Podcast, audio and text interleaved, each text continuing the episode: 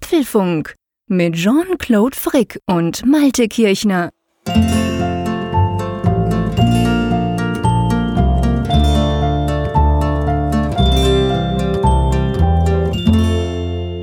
Herzlich willkommen zum Apfelfunk, Ausgabe 156, aufgenommen wie immer am Mittwochabend, dem 13. Februar. Das passt ja der 13. lieber Malte. Bei dir alles klar in der Nordsee? Ja, besten. Zum Glück ist es ja nicht Freitag, der 13. Ja, stimmt, ist ja gar nicht schlimm, genau. Wir sind sowieso nicht abergläubisch, abgesehen davon. Aber ich muss dir sagen, lieber Malte, ich bin ein bisschen betrübt. Natürlich nicht, weil wir hier aufnehmen. Im Gegenteil, das Highlight des Tages. Aber die wichtigste Maschine im Hause Frick ist seit vier Tagen kaputt und das ist echt hart. Und ich habe jetzt überlegt, ich mache ein kleines Quiz mit dir. Einverstanden? Ja. Da können unsere Hörerinnen und Hörer ja ein bisschen miträtseln. Wir machen das jetzt natürlich nicht als Umfrage der Woche, das wäre übertrieben. Aber was denkt ihr wohl, was, wenn ich jetzt sage, die wichtigste Maschine bei uns ist kaputt gegangen, was das so sein könnte? Hm. Was denkst du?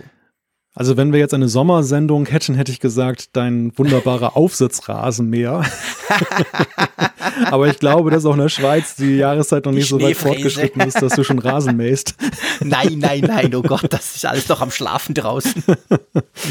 Ja, was, welche Maschine könnte kaputt gegangen sein? Also kann ich mich so ein bisschen vortasten? Naja, selbstverständlich. Ist das irgendwie, hat das was mit Nahrungsmitteln zu tun?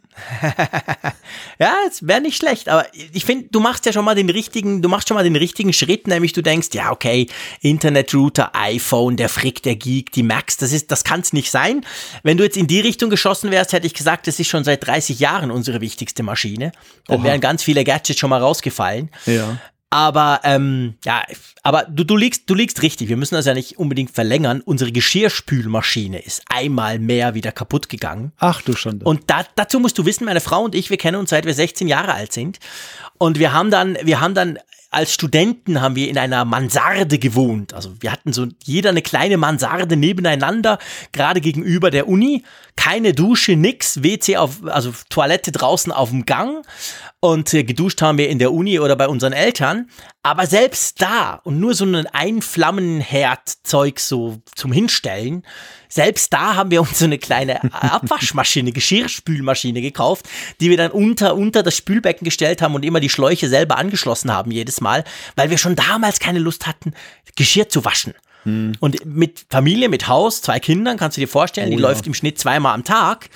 Und jetzt ist sie halt mal wieder kaputt. Die geht immer wieder mal kaputt. Das ist das einzige Gerät, das wir bei uns haben, was ich, wo ich seit zehn Jahren eine jährliche Garantieverlängerung zahle. Und die hat sich schon sowas von gelohnt. Ich warte eigentlich drauf, dass der Hersteller irgendwann kommt und sagt, hey, das ist uns zu teuer, wir stellen dir eine neue rein. Aber irgendwas ist immer kaputt und das ist echt nervig. Moment mal, ich, ich höre ich richtig. Im Hause Frick gibt es eine Maschine, die zehn Jahre alt ist. Ja, vielleicht sind es acht, aber sie ist schon relativ alt. Ja, ich meine, Küchengeräte da, normalerweise, die, die haben ja eine längere Haltbarkeit als ein iPhone. Ja, ich dachte, die veralten ja nicht im eigentlichen Sinn, oder? Ja, ich dachte, dass du vielleicht eine smarte Geschirrspülmaschine hast, die dir irgendwie auf das Handy Push-Notifications Ich überlege mal wieder, so. ich überlege mal wieder, ob es jetzt der Zeitpunkt wäre, das Scheißding rauszuschmeißen, statt reparieren zu lassen. Aber eben, wenn du natürlich diese Garantieverlängerung hast, dann zahlst du ja nichts. Der kommt dann, hm. der flickt die, der baut irgendwas ein, sei es eine Heizung, eine Pumpe, keine Ahnung. Und dann läuft die wieder eineinhalb Jahre und dann geht sie wieder kaputt. Also muss, von dem her gesehen. Aber wo du das fast mit den, mit den smarten Haushaltsgeräten gerade aufmachst, also ich muss dir sagen, dass ich bislang noch kein überzeugendes smartes Haushaltsgerät gesehen Ehrlich? habe. Ich, ich war ja mal in so einem digitalen Haus da in Oldenburg hier ganz in der Nähe mhm. und die hatten da alles Mögliche aufgestellt und da waren zwei Sachen. Das eine war, nee, das waren sogar drei Sachen. Es war ein Herd, es war ein Kühlschrank und es war so, eine, so ein Kaffeevollautomat. Und okay. in allen Fällen war es eine reine Spielerei. Beim Kaffeevollautomaten konntest du per App dann da steuern, dass der startet. Aber wenn du okay. eh die Kaffeetasse drunter stellen musst, kannst du auch den Knopf drücken. Stimmt. Beim Kühlschrank war es so, da war ein super geiles Display eingebaut von außen, mit dem mhm. du mit einer Innenkamera sehen konntest, was im Kühlschrank los ist. Du hättest aber auch einfach nur die Tür aufmachen können.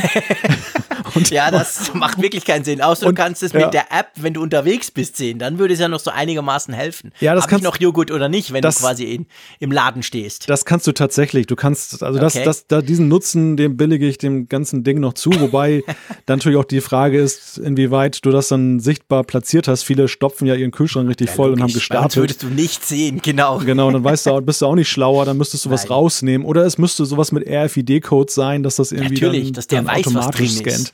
Genau. Ja, beim, beim Ofen war es halt genauso. Ich meine, du konntest da letzten Endes dann eben dir per Smartphone signalisieren lassen, wenn, was weiß ich, jetzt der Timer abgelaufen ist oder der Ofen vorgeheizt ist.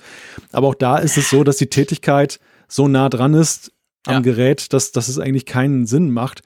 Ich meine, das sagt jemand, der, der eine Waschmaschine hat, die per Ich Push-Notification. wollte gerade sagen, Malte, mir war doch, du hast dir doch für letztes Mal eine neue Waschmaschine geholt und die kann doch das. Die steht im Internet, oder? Ja, die steht im Internet. Also die signalisiert mir per Smartphone, pass auf, die Wäsche ist fertig oder mein Kann jeder auf Waschmittel. apfelfunk.com slash Waschmaschine nachgucken, wie es bei dir aussieht.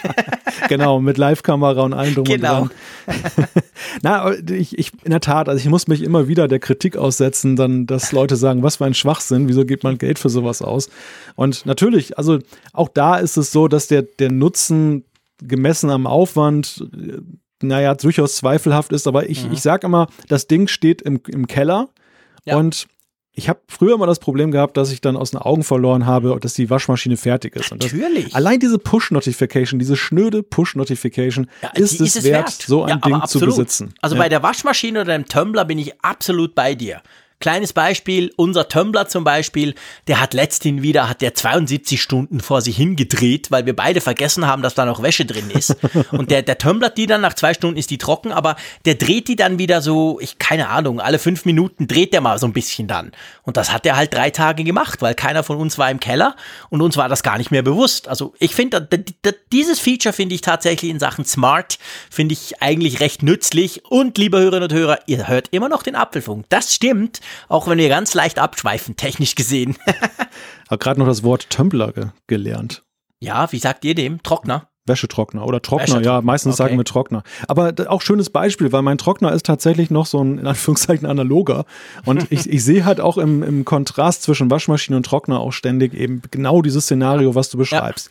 Die Wäsche ist noch drin, man hat die irgendwie abends noch dann da reingemacht, Ja, hat die genau. drei Stunden laufen lassen und irgendwann so um 1 Uhr nachts fällt dir ein, ah, da ist ja noch Da diese war doch Wäsche noch im was. Trockner. Ja, genau. Und dann barfuß in den Keller und kalt und überhaupt und dann, dann, dann merkt man, was für einen Wert smarte Haushaltsgeräte haben. Ja, ja, es hat schon was. Aber ich gebe dir völlig recht. In der Küche, da ist man, ja, da ist man so nah dran, da, da sehe ich den Vorteil tatsächlich auch noch nicht. Außer eben, wir kommen dahin, dass der Kühlschrank A weiß, was drin ist und B das Zeug auch gleich selber bestellt. Dann bin ich schon wieder, bei- da bin ich wieder völlig bei. Aber ein Wenn der letzter weiß, Satz- wie mein Milchverbrauch ist und das Zeug selber bestellt, dann finde ich es wieder cool. Aber ein letzter Satz noch zum Thema Geschirrspülmaschine, weil, weil sie dir so wichtig ist. Also das ist in der Tat ein Thema, was auch hier im Hause wirklich von großem Wert ist. Einerseits natürlich, wie du ja schon schön erwähnt hast, Familie mit zwei Kindern, da bist du echt dankbar für so ein Teil. Ja. Da hast du einfach ein anderes Volumen an, an, an Klar. Geschirr, was ge gespült werden muss. Aber wir gehen mittlerweile sogar danach, dass wir Ferienwohnungen aussuchen, danach, ob sie ein Gesch eine Geschirrspülmaschine haben Ey, oder nicht. Weil wir hatten wir vor Jahren einen Urlaub, da hatten wir darauf verzichtet, so Leitfeld nach dem Motto, ach, das bisschen abspülen. Und das ist echt so ein Urlaubskiller. Ja, das ist, ich bin, ich bin ganz bei dir. Also wie gesagt, das ist, ich sag das nicht irgendwie zum Kokettieren oder so. Das ist die wichtigste Maschine bei uns. Wenn der Internetrouter äh, äh, kaputt geht, hole ich mir halt eine neue. Wenn die Kaffeemaschine kaputt geht, die ich auch viel brauche, dann hole ich mir eine neue, gehe zum Nachbarn oder gehe halt in den Café oder e- egal wo. Aber ich meine, die Geschirrspülmaschine, ich kann ja nicht beim Nachbarn vorbeigehen dreimal am Tag und sagen, hier ist mein Geschirr, wasch das mal ab in deiner Maschine. Ich kann sie selber nicht flicken, ich kann sie aber auch nicht einfach schnell aufbau, ausbauen und neue holen. Also da ist man, ja, da ist man echt aufgeschmissen und das nervt dann auch. Also ich, morgen kommt da jetzt, seit Montag ist das Ding kaputt. Wir haben natürlich die Jungmannschaft eingespannt, die müssen jetzt, die müssen jetzt abtrocknen. Aber ja, der Workflow ist einfach mühselig und es dauert viel länger und wahrscheinlich brauchen wir auch viel mehr Energie und Wasser dabei natürlich. Aber morgen kommt er und wenn es ganz dumm geht, was auch schon passiert ist, und dann höre ich dann auf, über die Maschine zu klönen, ähm, dann kommt der, guckt das an, sagt, oh, dieses Mal ist es aber die Pumpe XY. Ja, die habe ich natürlich nicht dabei, die müssen wir bestellen, dauert zwei Wochen. Also ich bin so ein bisschen, ich bin so ein bisschen nervös, was da morgen passiert.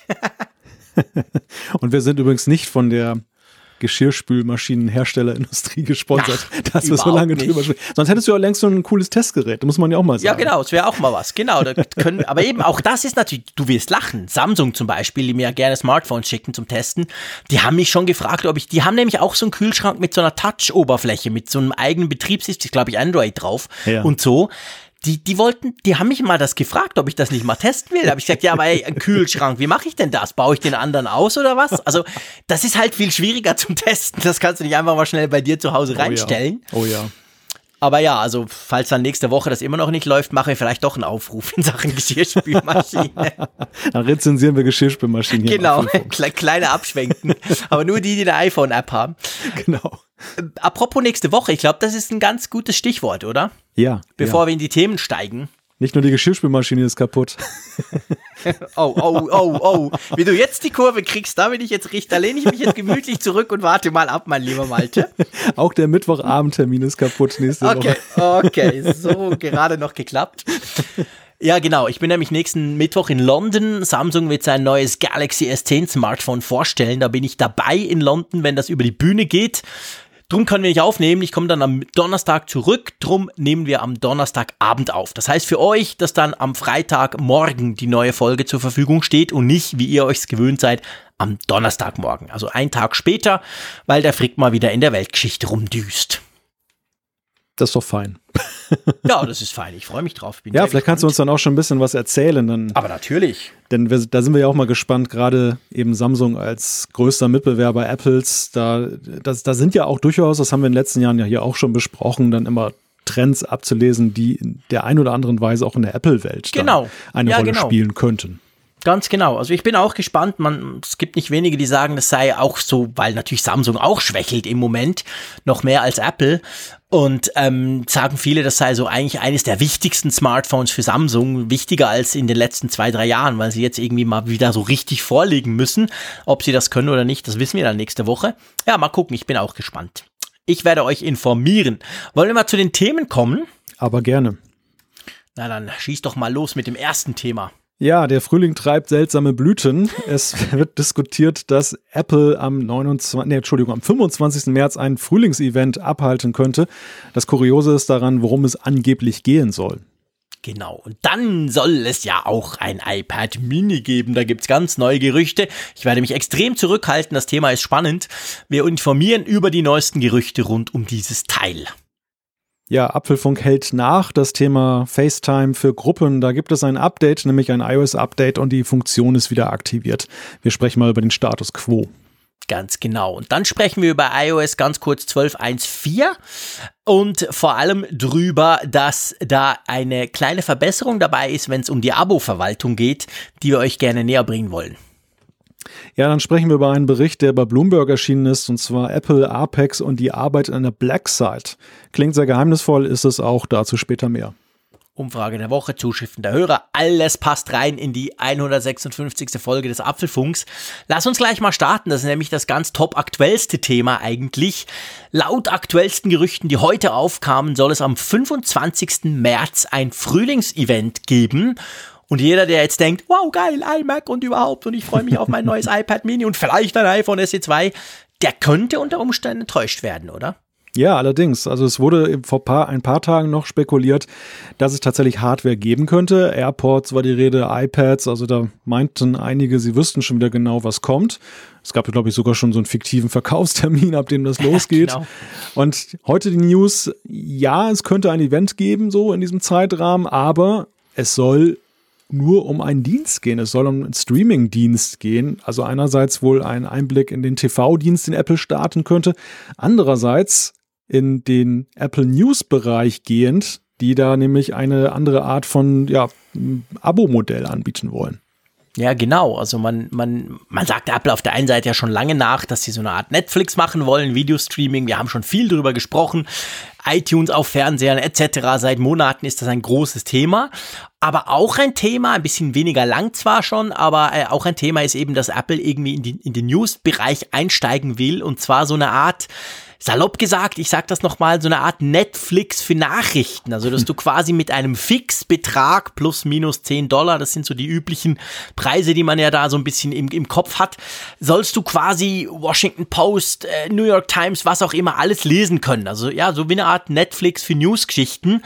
Und, ähm, ich meine, man weiß da noch relativ wenig drüber, aber was man im Moment munkelt, ist ja, dass Apple mal wieder den Hals nicht voll kriegen kann.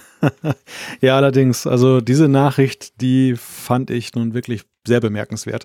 Apple will nämlich angeblich die Hälfte der Einnahmen von den Publishern haben. Dafür dass sie dann eben dann oder für die Geschäfte, die sie über Apple News dann künftig tätigen. Sprich also, wenn die New York Times dann eben da ihre Artikel auch drüber vertickt und dann, kriegt, dann kriegen sie ja entsprechend dann eine Entschädigung dafür, wenn dann letztendlich dann ein solcher Artikel abgerufen wird über den Dienst, dann sollen sie nur 50 Prozent kriegen. Zum Vergleich, bei einer App ist das derzeit so, dass dann Apple 30 Prozent einbehält, also 70 Prozent an den Publisher gehen. Und das ist natürlich schon eine sehr interessante Rechnung. Und man fragt sich natürlich, wie kommen sie dazu? Naja, ich meine, wenn ich keine iPhones mehr verkaufe, muss die Kohle von der anderen Seite kommen. Nee, also ja gut, ich meine, äh, der, der Punkt ist, glaube ich, auch natürlich auch ein bisschen der. Man kann ja davon ausgehen, dass das noch recht früh ist, weil wir, wir haben relativ wenig gehört über diesen Newsdienst. Man weiß, Apple plant da was. Man hat ja auch bei, als iBooks zu Books umbenannt wurde, hat man schon mal so ein bisschen was geläutet. Ah, da könnte was damit zusammenhängen und so. Aber ich gehe mal davon aus, dass, dass diese Verhandlungen ja wahrscheinlich in vollem Gange sind. Hm. Und du weißt ja, wie man in Verhandlungen reingeht, da machst du ja mal einen auf dicke Hose und sagst, hey, ich will so viel, Punkt. Sonst könnt ihr es gleich vergessen und seid nicht dabei. Hm. Und dann wird halt verhandelt. Also ich, ich gehe nicht unbedingt davon aus, also vorausgesetzt, dieser Dienst kommt überhaupt, dass am Schluss Apple 50 Prozent behalten Nein, wird, oder? das, das glaube ich auch nicht. Aber ich, ich glaube aus zweierlei Gründen, dass diese News schon irgendwie ernst zu nehmen ist. Und zwar zum einen ist es so, da berichtet ja im Grunde die Newsbranche über sich selbst. Also ich glaube, dass sie ja, ziemlich nah stimmt. dran sind. Da brauchen sie nicht irgendwelche Quellen in anderen Industrien, sondern da müssen sie nur in den eigenen Häusern hören. Und wenn man guckt, dass dann eben zum Beispiel Wall Street Journal hat das ganze Thema aufgebracht, die werden mit Sicherheit auch involviert sein in diese Verhandlungen und ja. äh, wissen auch, und es gibt ja eben auch Branchenverbände der Verlage und dort wird auch drüber gesprochen. Also das, das wird schon eine ziemlich gute Quellenlage sein, aufgrund derer, die da eben berichten. Ja. Ich glaube, nichts ist, nirgendwo sind sie so nah dran wie, wie an der Sache. Und ich glaube, Apples Motiv könnte auch etwas sein, die Not der Verlage auf der anderen Seite. Denn es ist ja ein offenes Geheimnis, dass die Digitalisierung den Verlagen schon deutlich mehr zusetzt, zumindest gegenwärtig, als das eben dann in der TV-Branche der Fall war, in der Musikbranche. Also alles so Branchen, die immer noch sehr viel naja, größer aufgestellt waren und nicht so viel mit Schließungen und, und kleiner werden und Verkäufen zu tun hatten wie die ganzen Medien. Und ähm, mhm. dass Apple vielleicht auch die Not der, der Publisher da ausnutzen möchte, dass sie einfach das nicht auf die Reihe gekriegt haben, dann eben ein solches übergreifendes, über den Tellerrand hinausgehendes Angebot zu schaffen. Denn das ist ja das einzige Novum an der ganzen Sache, dass eben letztendlich ein Dienst da geschaffen werden soll, der eben ja, du hast es so schön vorhin gesagt, wie Netflix funktioniert. Alle geben was rein in den Topf und der Nutzer kann sich dann aussuchen, was er möchte und alle kommen am Ende irgendwo auf ihre Kosten. Ja, ja, genau. Und ich meine, ich meine, klar, dass Apple hart verhandelt, das, das wissen wir und dass Apple gerade auch bei Industrien, die sagen wir mal ein Problem haben, extrem hart verhandeln, das wissen wir ja beim iTunes Music Store zu, zu iPod-Zeiten, da war ja Apple auch knallhart und hat gesagt, hey, äh, keine Alben, wir wollen Einzeltitel verkaufen können. Apple hat sich dann durchgesetzt und hat ja dann die Art, wie man Musik kauft, Anfang der 2000er Jahre total revolutioniert damit. Also das kann Apple schon quasi hart sein. Und ich meine, es ist ja auch irgendwie, es ist ja fast Ironie des Schicksals. Wir sprechen genau über dieses Thema am 13. Februar, wo wir das aufnehmen. Genau an dem Abend, wo die EU ja den Entwurf zu Artikel 13 der neuen Urheberrechtsrichtlinie offensichtlich verabschiedet hat. Und da ist ja auch das, ähm, das, wie heißt das Keyword, das Schöne? Leistungsschutzrecht. Genau, Dankeschön. Mhm. Da ist ja das Leistungsschutzrecht drin, also dass Google zum Beispiel mit Google News zahlen soll, wenn sie diese Snippets äh, zeigen und so. Also da ist im Moment halt extrem viel im Tun und Apple hat offensichtlich vor, da, ich sag mal, einen anderen Weg zu gehen oder eine Alternative zu bieten.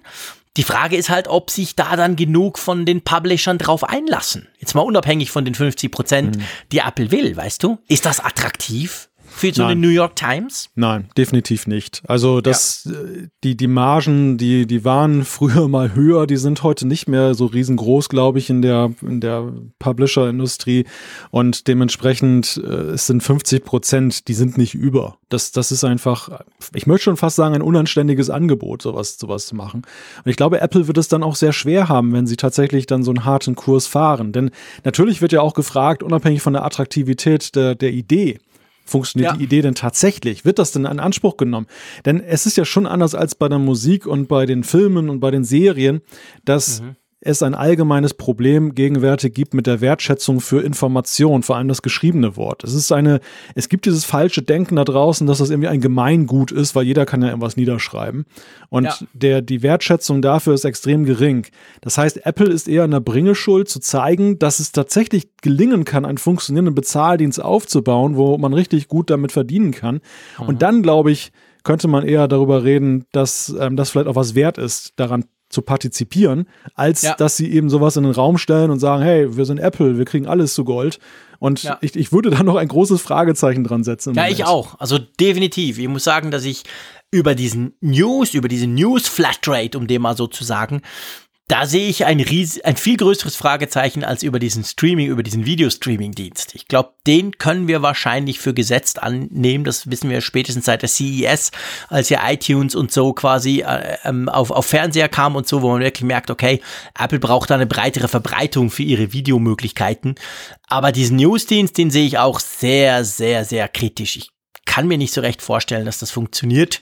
Ganz einfach, weil die, die, wie du es ja gesagt hast, aber die, die ich sag mal, die, die schon heute funktionierende Modelle haben, wie zum Beispiel eine New York Times, aber auch eine Washington Post, für die ist das ja total unattraktiv. Und ja. alle anderen, die sich da jetzt quasi als Juhu, Apple rettet uns, wir probieren's mal, die sind ja gleichzeitig auch so unwichtig und unattraktiv, dass wahrscheinlich kaum einer für das dann Apple Geld zahlen würde. Weißt du, salopp gesagt. Ja, und ich meine, es gibt ja auch einen gewaltigen Unterschied in der Frage der Inhalte und der liegt ja mhm. darin, mhm. klar hast du Serien und du hast Musik, die sich, die einander ähnlich sind. Also die jetzt ja. zum Beispiel Musik einem Genre, Country-Musik oder was weiß ich, mhm.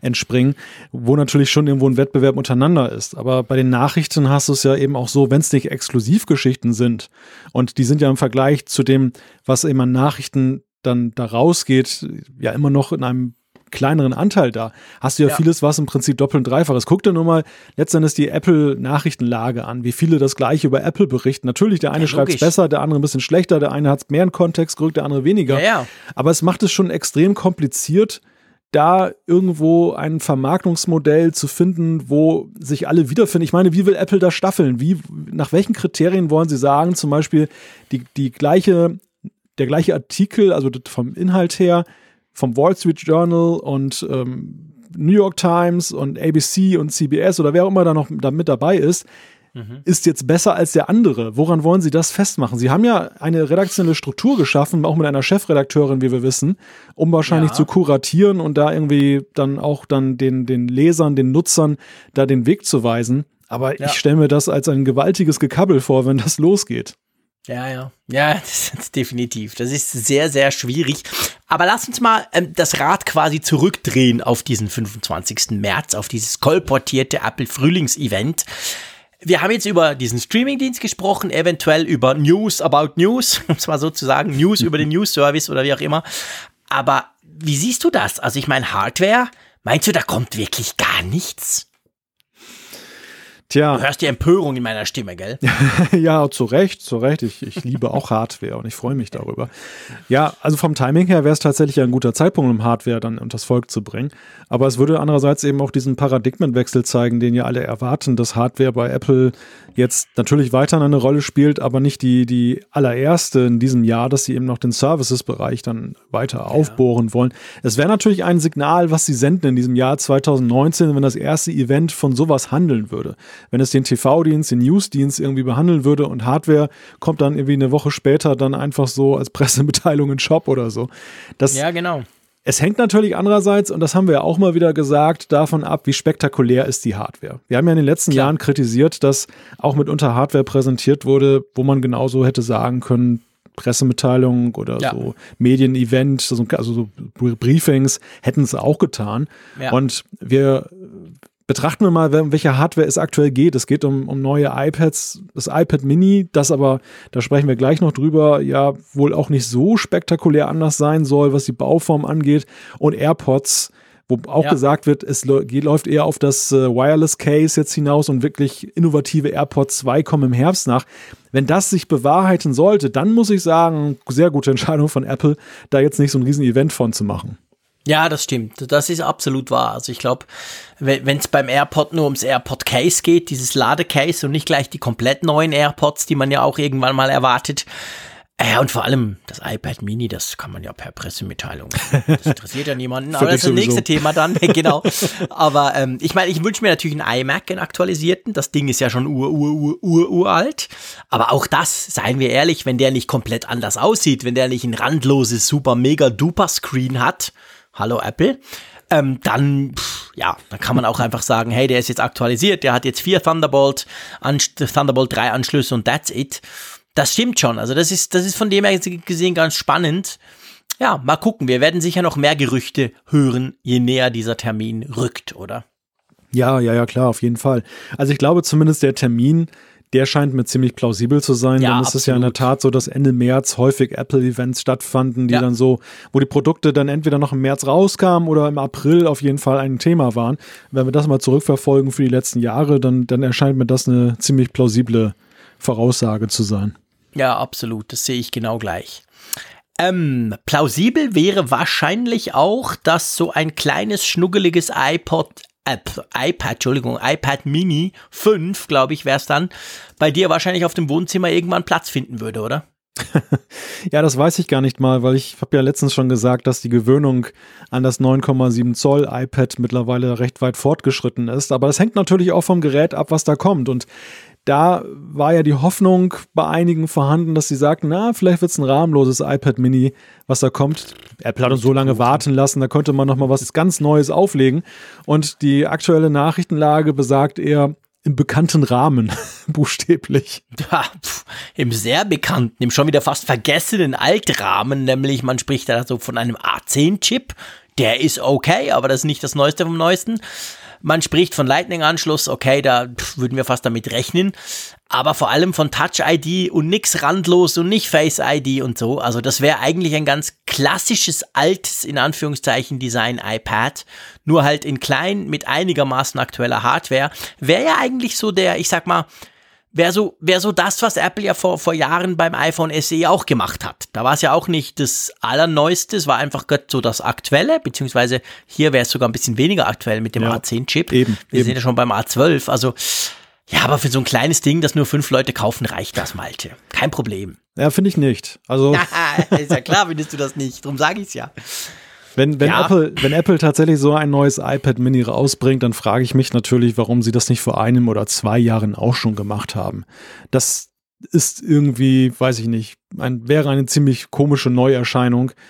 Und der, der iPhone SE-Vergleich, der funktionierte auch nicht, weil du hast es ja durchscheinen lassen. Das war ja immerhin dann zu der Zeit mit seinen Specs auf Augenhöhe. Es hat dann sehr schnell dann wieder ins Hintertreffen geraten und die, die Premium-iPhones sind dann vorausgeeilt. Aber es war okay. Ich meine, es war halt im Moment des Erscheins eine ziemlich gute Hardware. Ja, stimmt. Es war ein Wohin halbes Jahr später und dadurch war es ja. natürlich noch die aktuelle Hardware, die dann ein halbes Jahr später quasi überholt wurde. Das stimmt schon, ja. Wohingegen jetzt A10 und Lightning ich meine, gut, einige werden sich freuen. Klinkenstecker ist auch noch vorgesehen. Mhm.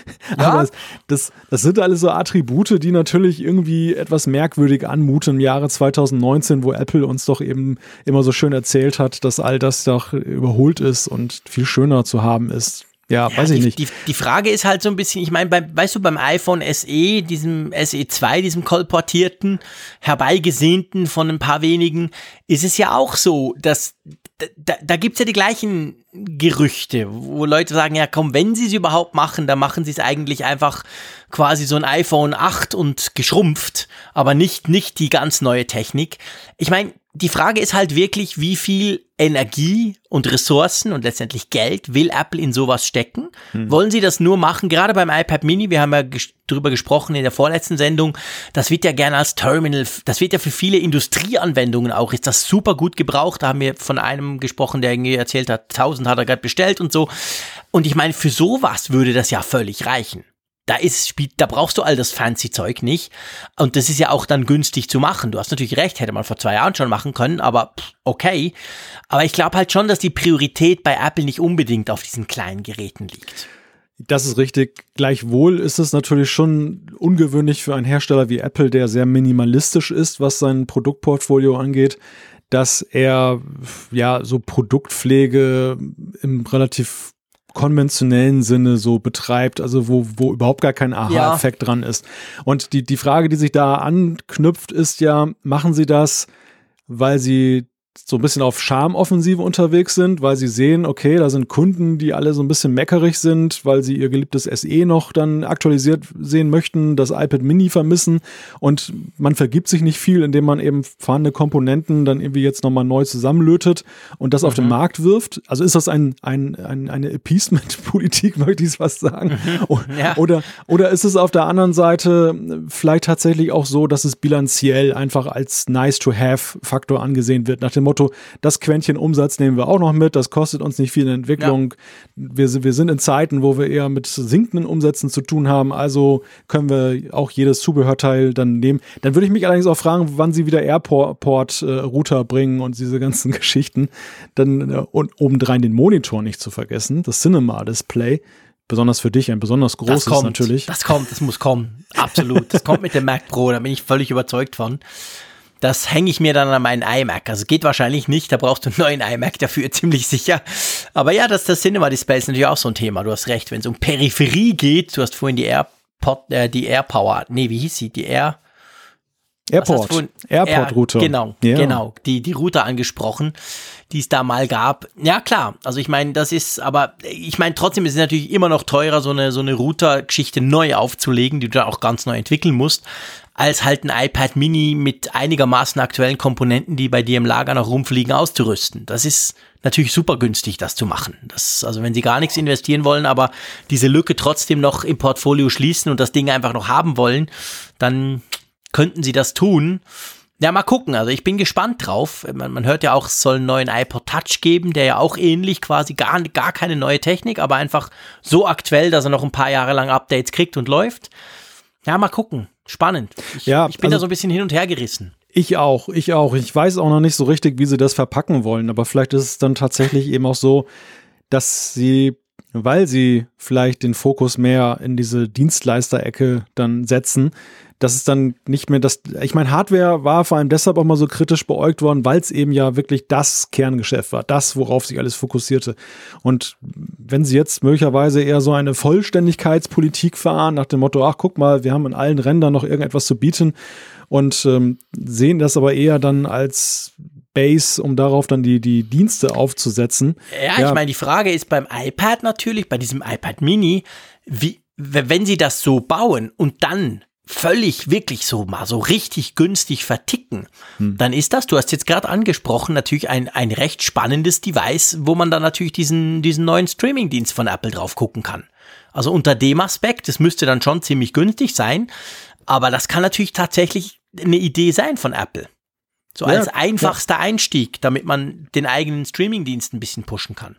Ja, denkbar, dass man das gleich bundelt, dass man dann sagt, von wegen kriegst du irgendwie drei Monate kostenlos noch dazu, so genau. als kleines Giveaway. Vielleicht auch, dass man trotzdem einen hohen Preis kassiert, aber dann irgendwie durch so, ein, so eine Gutschrift dann oder so, ein, so einen Gutschein dann aber so einen Mehrwert liefert. Auch das ist ja ein interessantes Modell, wenn man künftig als Dienstleister unterwegs ist. Dann, man, man bewirbt quasi seinen Dienst damit, man nimmt trotzdem noch viel Geld für die Hardware ein und äh, man erhöht den Kundenstamm beim Streamingdienst. Also da ist ja so viel denkbar, wenn man das jetzt einfach mal weiterspinnt. Ja, natürlich. Ich meine, da ist ganz viel denkbar. Das Problem ist halt, dass im Jahr 2019 die Dienste, die man da Apple nachsagt, die gibt's ja schon. Ich meine, das war ja 2003, war das anders, als der iTunes Music Store gestartet ist. Da, der war ja am Anfang auch nicht iTunes, war am Anfang auch nicht auf Windows und da konntest du natürlich quasi sagen, hey, du musst ein iPod haben, logisch, und damit kannst du geile Musik kaufen und dann waren alle happy. Aber heute ist es halt so, äh, pff, ja, so gut kann dieses Apple Netflix ja gar nicht sein, seien wir ehrlich. Also da gibt's ja schon ein paar andere. Also das ist natürlich viel, viel schwieriger mit sowas quasi durchzustarten und dadurch natürlich dann quasi deine Geräte noch attraktiver zu machen. Aber bleiben, wir warten es einfach ab, wir testen das dann schon, gell? Ja, sicher. Also es wird auf jeden Fall spannend werden, wie sich diese Gerüchte jetzt weiterentwickeln, beziehungsweise was am Ende bei herauskommt. Spätestens am 25. März werden wir mehr wissen. Ja, wahrscheinlich, ganz genau.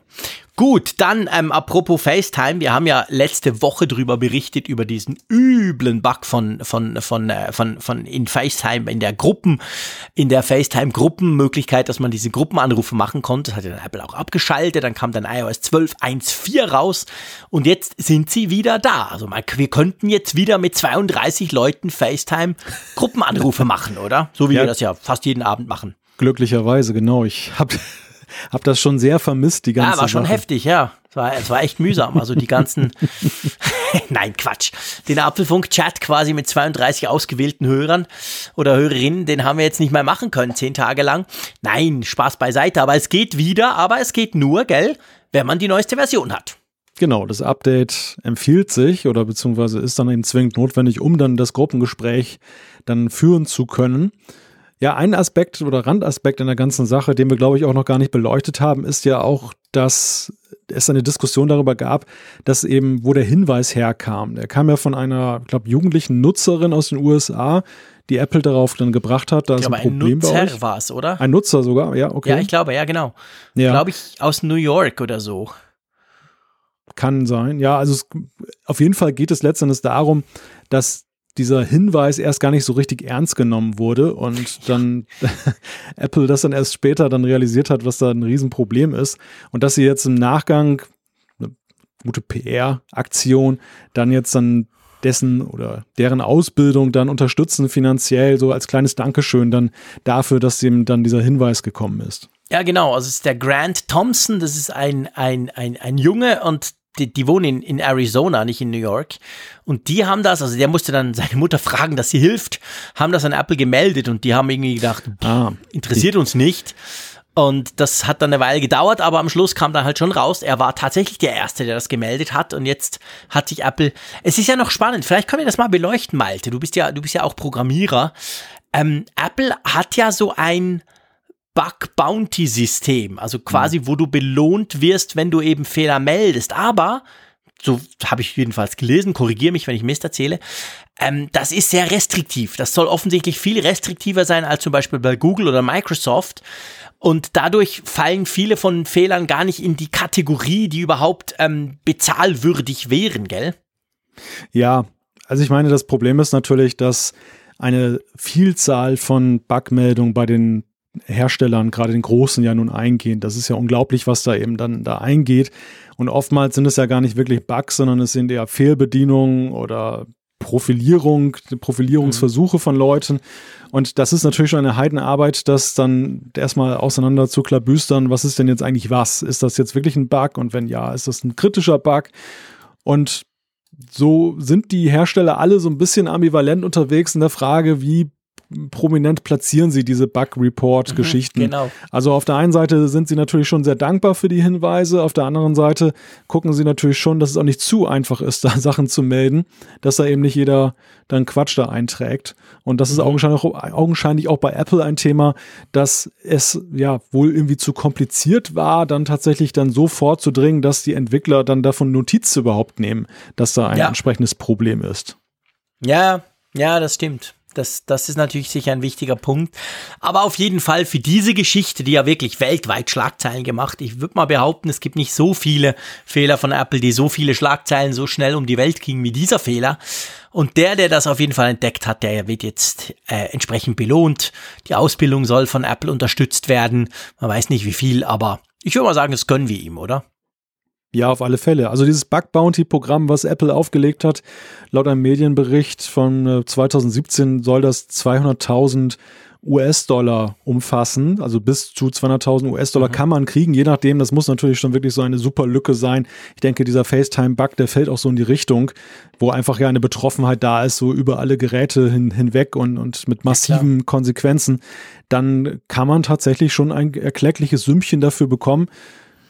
Es soll natürlich auch vor allem die motivieren, die eben sich mit Sicherheitsthemen sehr gut auskennen und, und dementsprechend dann auch halt findig sind, eben dann dahinter zu kommen.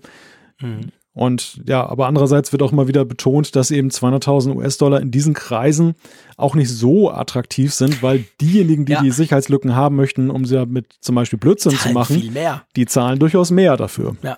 Ja, das ist genau der Punkt. Das ist natürlich ein ganz ein wichtiger Punkt. Die bösen Buben, die zahlen mehr oder zahlen besser, sagen wir es mal so, um diese Zero-Day-Lücken zu haben, quasi die, von denen noch niemand etwas wusste. Das, das ist definitiv so. Übrigens, wenn ihr schon die iOS 12.2 Beta 2, das ist die aktuellste, also die kommende ähm, Version von iOS 12, habt, dann ist es so, dass in dieser Beta 2, die erschien, glaube ich, einen Tag bevor dann iOS 12.1.4 kam, ist das noch nicht gefixt. Also mit der Beta könnt ihr im Moment keine ähm, ähm, FaceTime-Gruppenanrufe machen. Da muss man auf die Beta 3 warten, die dann wahrscheinlich pff, spätestens nächste Woche oder so erscheinen wird. Aber das ist noch so witzig. Also nur so zum Sagen, dass dieses, obwohl es ja das, die kommende Version von iOS ist, an der, da, da gibt es schon eine Beta 2, aber da ist dieser Fix, dieser, dieser Bugfix, also dieser, diese Fehlerbehebung, die ist da noch nicht drin. Einfach so als kleine Information, falls euch wundert, warum das nicht geht, dann habt ihr eben vielleicht die 12.2 Beta drauf und da ist es noch nicht drin, da müsst ihr warten, bis da dann eine neue kommt. Gut. Noch vielleicht was Kleines. Bist du einverstanden, wenn wir noch was ganz Kleines zu iOS 12.1.4 ähm, sagen? Ich bin gespannt. Das war ja, also eben das, dieses, dieses Update, das fixt ja, wie gesagt, diesen FaceTime-Bug. Und übrigens noch zwei andere, wovon, glaube ich, wenn ich richtig informiert bin, auch einer oder zwei sogar so, so richtige ganz üble eben Zero Day, also die, die vorher eigentlich noch niemand wusste, Lücken sind. Also drum muss man iOS 12.1.4 auch installieren, wenn man nie FaceTime braucht. Also da, da, da sind auch andere Bugfixes drin. Es ist nicht nur in Anführungszeichen des, ähm, des FaceTime-Zeugs. Aber es gibt eine kleine funktionale Verbesserung, die ich super praktisch finde. Wir haben ja auch schon drüber gesprochen. Ähm, es gibt ja immer mehr Abos, also auch Apps, die man im Abo quasi nutzen kann oder nutzen muss, je nachdem. Und das kann man ja alles im App Store machen. Bisher war es aber total mühselig rauszufinden, was man denn da für Abos hat und wann denn die ablaufen, wann die wieder kommen und wann die verlängert werden etc. Und das geht jetzt mit iOS 12.1.4 viel, viel schneller. Eine feine Sache. ja, ich sehe. Genau. Und zwar, man kann einfach auf den App Store klicken und dann klickt man dort oben, ähm, hat man ja, wenn man zum Beispiel auf Updates geht, hat man ja dann sein Profilbild dort, wo man auf den eigenen Account gehen kann. Und da gibt's jetzt neu einen eigenen Schalter, der heißt Abonnements verwalten. Und wenn man da draufklickt, dann zack, ist man gleich dort und sieht gleich, boah, krass, nächsten Monat wird die App und übernächsten Monat die und der Spiegel und Datsen und was auch immer. Da hat man das gleich drin. Vorher war das viel, viel mehr versteckt. Und ich habe mir sogar mal so einen Shortcut, so einen, so einen Siri-Shortcut geholt oder beziehungsweise einen Kurzbefehl, der genau das macht, wo du einfach drauf drückst und dann bist du gleich in diesen Einstellungen. Das muss man jetzt nicht mehr, weil das ist jetzt bei 12.1.4 einfacher geworden und ich finde das gut, weil gerade wenn man viele Abos hat, muss man ja ab und zu mal gucken, wann denn die fällig sind, oder? Ja, ich versuche gerade herauszufinden, wo ich das hier überhaupt habe, wenn du sprichst. Hast du noch nicht 12.1.4 drauf? Doch, doch, doch, doch, doch, doch. Ich habe das drauf. Ja, du gehst einfach auf den App Store Du gehst auf Updates und dann klickst du oben auf dein Profilbild. Das ist ja bei dir diese komische umgekehrte Zitrone. Und dann klickst du auf Abonnements verwalten.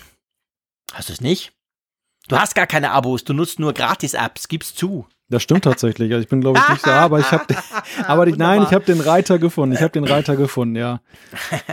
Wobei ich finde, also gut, äh, ja, also ja, er, gegenüber, bis, gegenüber bislang ist er tatsächlich ja deutlich besser zu finden, weil bislang war auch total schwierig zu finden. Ja, da musst sagen. du irgendwie zehnmal klicken, genau, ja, ja. ganz tief in den also, Einstellungen rumwühlen. Also nicht, nicht ohne Grund war ja der entsprechende Workflow, den oder die, der Shortcut, den du runterladen konntest für die Workflow-App, ja eben so beliebt, dass du eben relativ ja. schnell hingekommen bist, weil es eben total fusselig war, da hinzukommen. Genau. Ich finde eigentlich, es ist immer noch zu kompliziert, wenn du mich fragst. Ja, natürlich. Eigentlich müsste es bei 3D Touch müsste es direkt sein. Also auf den App Store klicken, 3D Touch und dann haben wir da Suche, Einlösen und Käufe. Aber ich möchte da eigentlich gleich auf Abos kommen. Zack. Ja, mit richtig. einem Klick quasi. Weil, ähm, ja, es gibt ja immer mehr Apps, die das haben. Und das ist halt schon ein Punkt. Also ist halt schon wichtig. Man kann jetzt natürlich Apple auch vorwerfen und sagen, ja, ihr versteckt das extra. Da merken die Leute nicht, wenn die Abos verlängert werden. Aber es ist ein bisschen besser geworden. Aber ich bin ganz bei dir. Es ist noch nicht da, wo wir es gerne hätten. Also es ist immer noch recht gut versteckt und ähm, dürfte noch ein bisschen weiter oben platziert werden, gell? Ja, das muss man loben an solchen Diensten wie Netflix zum Beispiel. Das finde ich einfach sehr gut, dass die das Ding gar nicht verstecken, diesen Abmelde-Button, sondern du findest ja. ihn in den Einstellungen von Netflix. Ja, und du musst auch nicht 43 Mal draufklicken. Richtig. ist ja normalerweise so, ja, sind Sie sicher und dann vielleicht doch noch eine Mail schicken und dürfen wir Sie noch anrufen, pa, und du klickst 200 Mal und einmal falsch, dann bist du immer noch dabei. Ich finde auch bei Netflix ist das super easy. Ein Klick, zack, dann bist du draußen. Gut, andererseits, wo kommen wir her? Wir kommen her aus, wir müssen einen Brief aufsetzen, per Fax oder per Brief schicken. Demgegenüber ist natürlich alles einfacher, aber ja. Okay, stimmt. Wir alten Säcke und vor allem ich, ich erinnere mich natürlich noch dran. Klar, ich habe natürlich noch auf der Schreibmaschine mit irgendwie drei Durchschlägen geknallt. Aber seien wir ehrlich, die, die, die, die heutigen Menschen, die, die wissen ja nicht mehr, wie das früher war. Die, die, die sind sich das gewöhnt, das online zu machen und die wollen, dass das möglichst einfach geht. Wir ja letztendlich auch. Aber stimmt, früher war es noch komplizierter. Wobei man natürlich sagen muss, früher konntest du auch anrufen ohne Helpline, ohne drücken Sie Zwie und dann brauchst du eine halbe Stunde, bis du mal einen Menschen dran hast, falls überhaupt. Früher konntest du direkt anrufen, sagen, hey, Abo-Verwaltung, danke, ich will nicht mehr, tschüss, zack, paff. Also das war halt auch möglich. Heute kriegst du ja, ja keine Menschen mehr ans Telefon, wenn du mal zum Beispiel einen Verlag anrufst, oder? Ja, ja, ja, klar. Besonders wenn du auch jetzt zum Beispiel im Mobilfunk unterwegs bist, ist es mitunter eine steinige Tour, bis du dann sowas wieder los wirst. Genau, ja, ganz genau. Das ist mühselig. Gut. Ähm, dann kommen wir zu einem, ja, ich, ich möchte fast sagen, unschönen Thema, oder? So ein bisschen einem versteckten Thema. Es geht um Apple. Es geht um Firmen, die für Apple arbeiten, um Leute, die eigentlich für Apple programmieren zum Beispiel, aber nicht bei Apple angestellt sind, auch nicht sagen dürfen, dass sie bei Apple angestellt sind, die aber zum Teil recht heftig schlechte Bedingungen haben, die auch im Silicon Valley arbeiten aber fernab von dieser gloriosen, hey, guck dir mal den Apple Park an, wow, ist das geil, wenn man da arbeiten kann, Welt, sondern eigentlich ziemlich übel, oder? Ja, also diese Geschichte liegt nun wahrlich nicht an der sogenannten Intersection of Liberal Arts and Technology, die Apple ja immer gerne bemüht und ein romantisches Bild davon zeichnet, mhm. dann ähm, wie toll es doch ist, dann auch die Leute, die dann die Software dann programmieren bei Apple, wie sehr die sich damit identifizieren. Es geht um ein Thema, das nicht nur Apple-spezifisch ist, aber eben am Thema, am Beispiel von Apple jetzt von Bloomberg einmal genauer aufgedröselt wurde. Und zwar um Vertragsarbeiter. Es geht darum, dass ich meine, nicht für jedes Projekt, was Apple macht, brauchen sie festangestellte Leute. Das ist in der Industrie relativ normal. Es gibt Projektarbeiten, wie zum Beispiel aktuell Apple Maps, wo sehr viel Energie mhm. reingesteckt wird, um diesen Dienst dann eben zu verbessern. Aber das Maß an Leuten, die man jetzt da dran setzt, ist vielleicht gar nicht notwendig auf lange Sicht und deshalb arbeitet man eben dann auch projektbezogen. Ja. Das nicht so schöne, wenn man diesem Bericht trauen kann, der da eben dann mit mehreren Leuten gesprochen hat, die dann eben in so einem, ja, in so einem Arbeitsverhältnis waren. Also einerseits dürfen sie nicht sagen, dass sie für Apple arbeiten, obwohl sie es eigentlich tun. Apple hat irgendwie eine, ein, ein Subunternehmen zwischengeschaltet namens Apex, was dann wiederum diese Leute da beschäftigt. Das Ganze unter äußerster Geheimhaltung. Also es wird da auch beschrieben, dass mitunter dann über den Hintereingang dann da nur Zutritt ist und, und in so Gebäuden, die da an, angemietet wurden, völlig anonym irgendwo in der Gegend rumstehen. Die, die dürfen nicht mal ein Uber sich dann da vor die Tür bestellen, sondern müssen irgendwie drei Blöcke weiterlaufen, damit man nicht dann nachvollziehen kann, wo sie genau herkommen. Und ja, es sind verrückt. auch sonst auch die Bedingungen nicht so toll bei der ganzen Sache. Und mhm. das, das wirft natürlich, ich meine, gerade so ein prestigeträchtiger Hersteller wie Apple, das wirft natürlich schon ein nicht so schönes Licht auf sie dann. Nein, ich meine, wir, wir wissen ja schon länger, dass ja die armen Schweine, ich sag's mal ein bisschen böse, die iPhones zusammenschrauben müssen in den gigantisch riesig großen Foxconn-Fabriken oder fast Städte sind ja das, dass es ja denen nicht so toll geht und dass da nichts übrig bleibt vom Glamour und vor allem nichts übrig bleibt vom hohen Preis, den wir dafür zahlen, das weiß man ja schon länger. Aber es gibt eben noch so eine, ja, man kann fast sagen, so eine Art Mittelschicht, oder? Ich meine, das sind ja, das sind ja gut qualifizierte Leute. Das ist ja nicht, das sind ja nicht, ähm, eben, das sind nicht irgendwelche Fahrer, die quasi Pizzen dem Tim Cook bringen oder so, sondern das sind ja, das sind Programmierer zum Teil auch und das sind wirklich Entwickler, Projektleiter etc., die aber halt nicht bei Apple direkt angestellt sind und die natürlich, ich sag mal, einen gewissen Teil sicher auch zum Erfolg von Apple oder von Produkten wie diesem schweinegeilen Apple Maps, Klammer zu, ähm, beitragen und, und dadurch aber äh, total schlecht gezahlt sind, überhaupt kein Prestige haben, vor allem offensichtlich ja ständig da fürchten müssen, einfach rausgeschmissen zu werden, weil Apple jederzeit sagen kann, hm, wir machen, brauchen jetzt doch weniger, wir machen es auch ein bisschen anders und dann sind die alle weg quasi, weil die wirklich so auf Zeit nur angestellt sind. Und das ist schon, also ich meine, dass das in Asien so läuft, das wussten wir ja. Aber dass das eigentlich vor der Haustür und zwar im übertragendsten Sinne, also im direktesten Sinne eigentlich von Apple passiert, das ist neu. Also das wirft so ein bisschen auch ein neues Licht ja auf Silicon Valley. Bloomberg schreibt ja auch, es ist ja nicht nur Apple, die das machen. Man kann davon ausgehen, dass Google, Facebook und all die anderen wahrscheinlich gewisse Dinge ähnlich handhaben, oder? Ja, da kann man definitiv von ausgehen.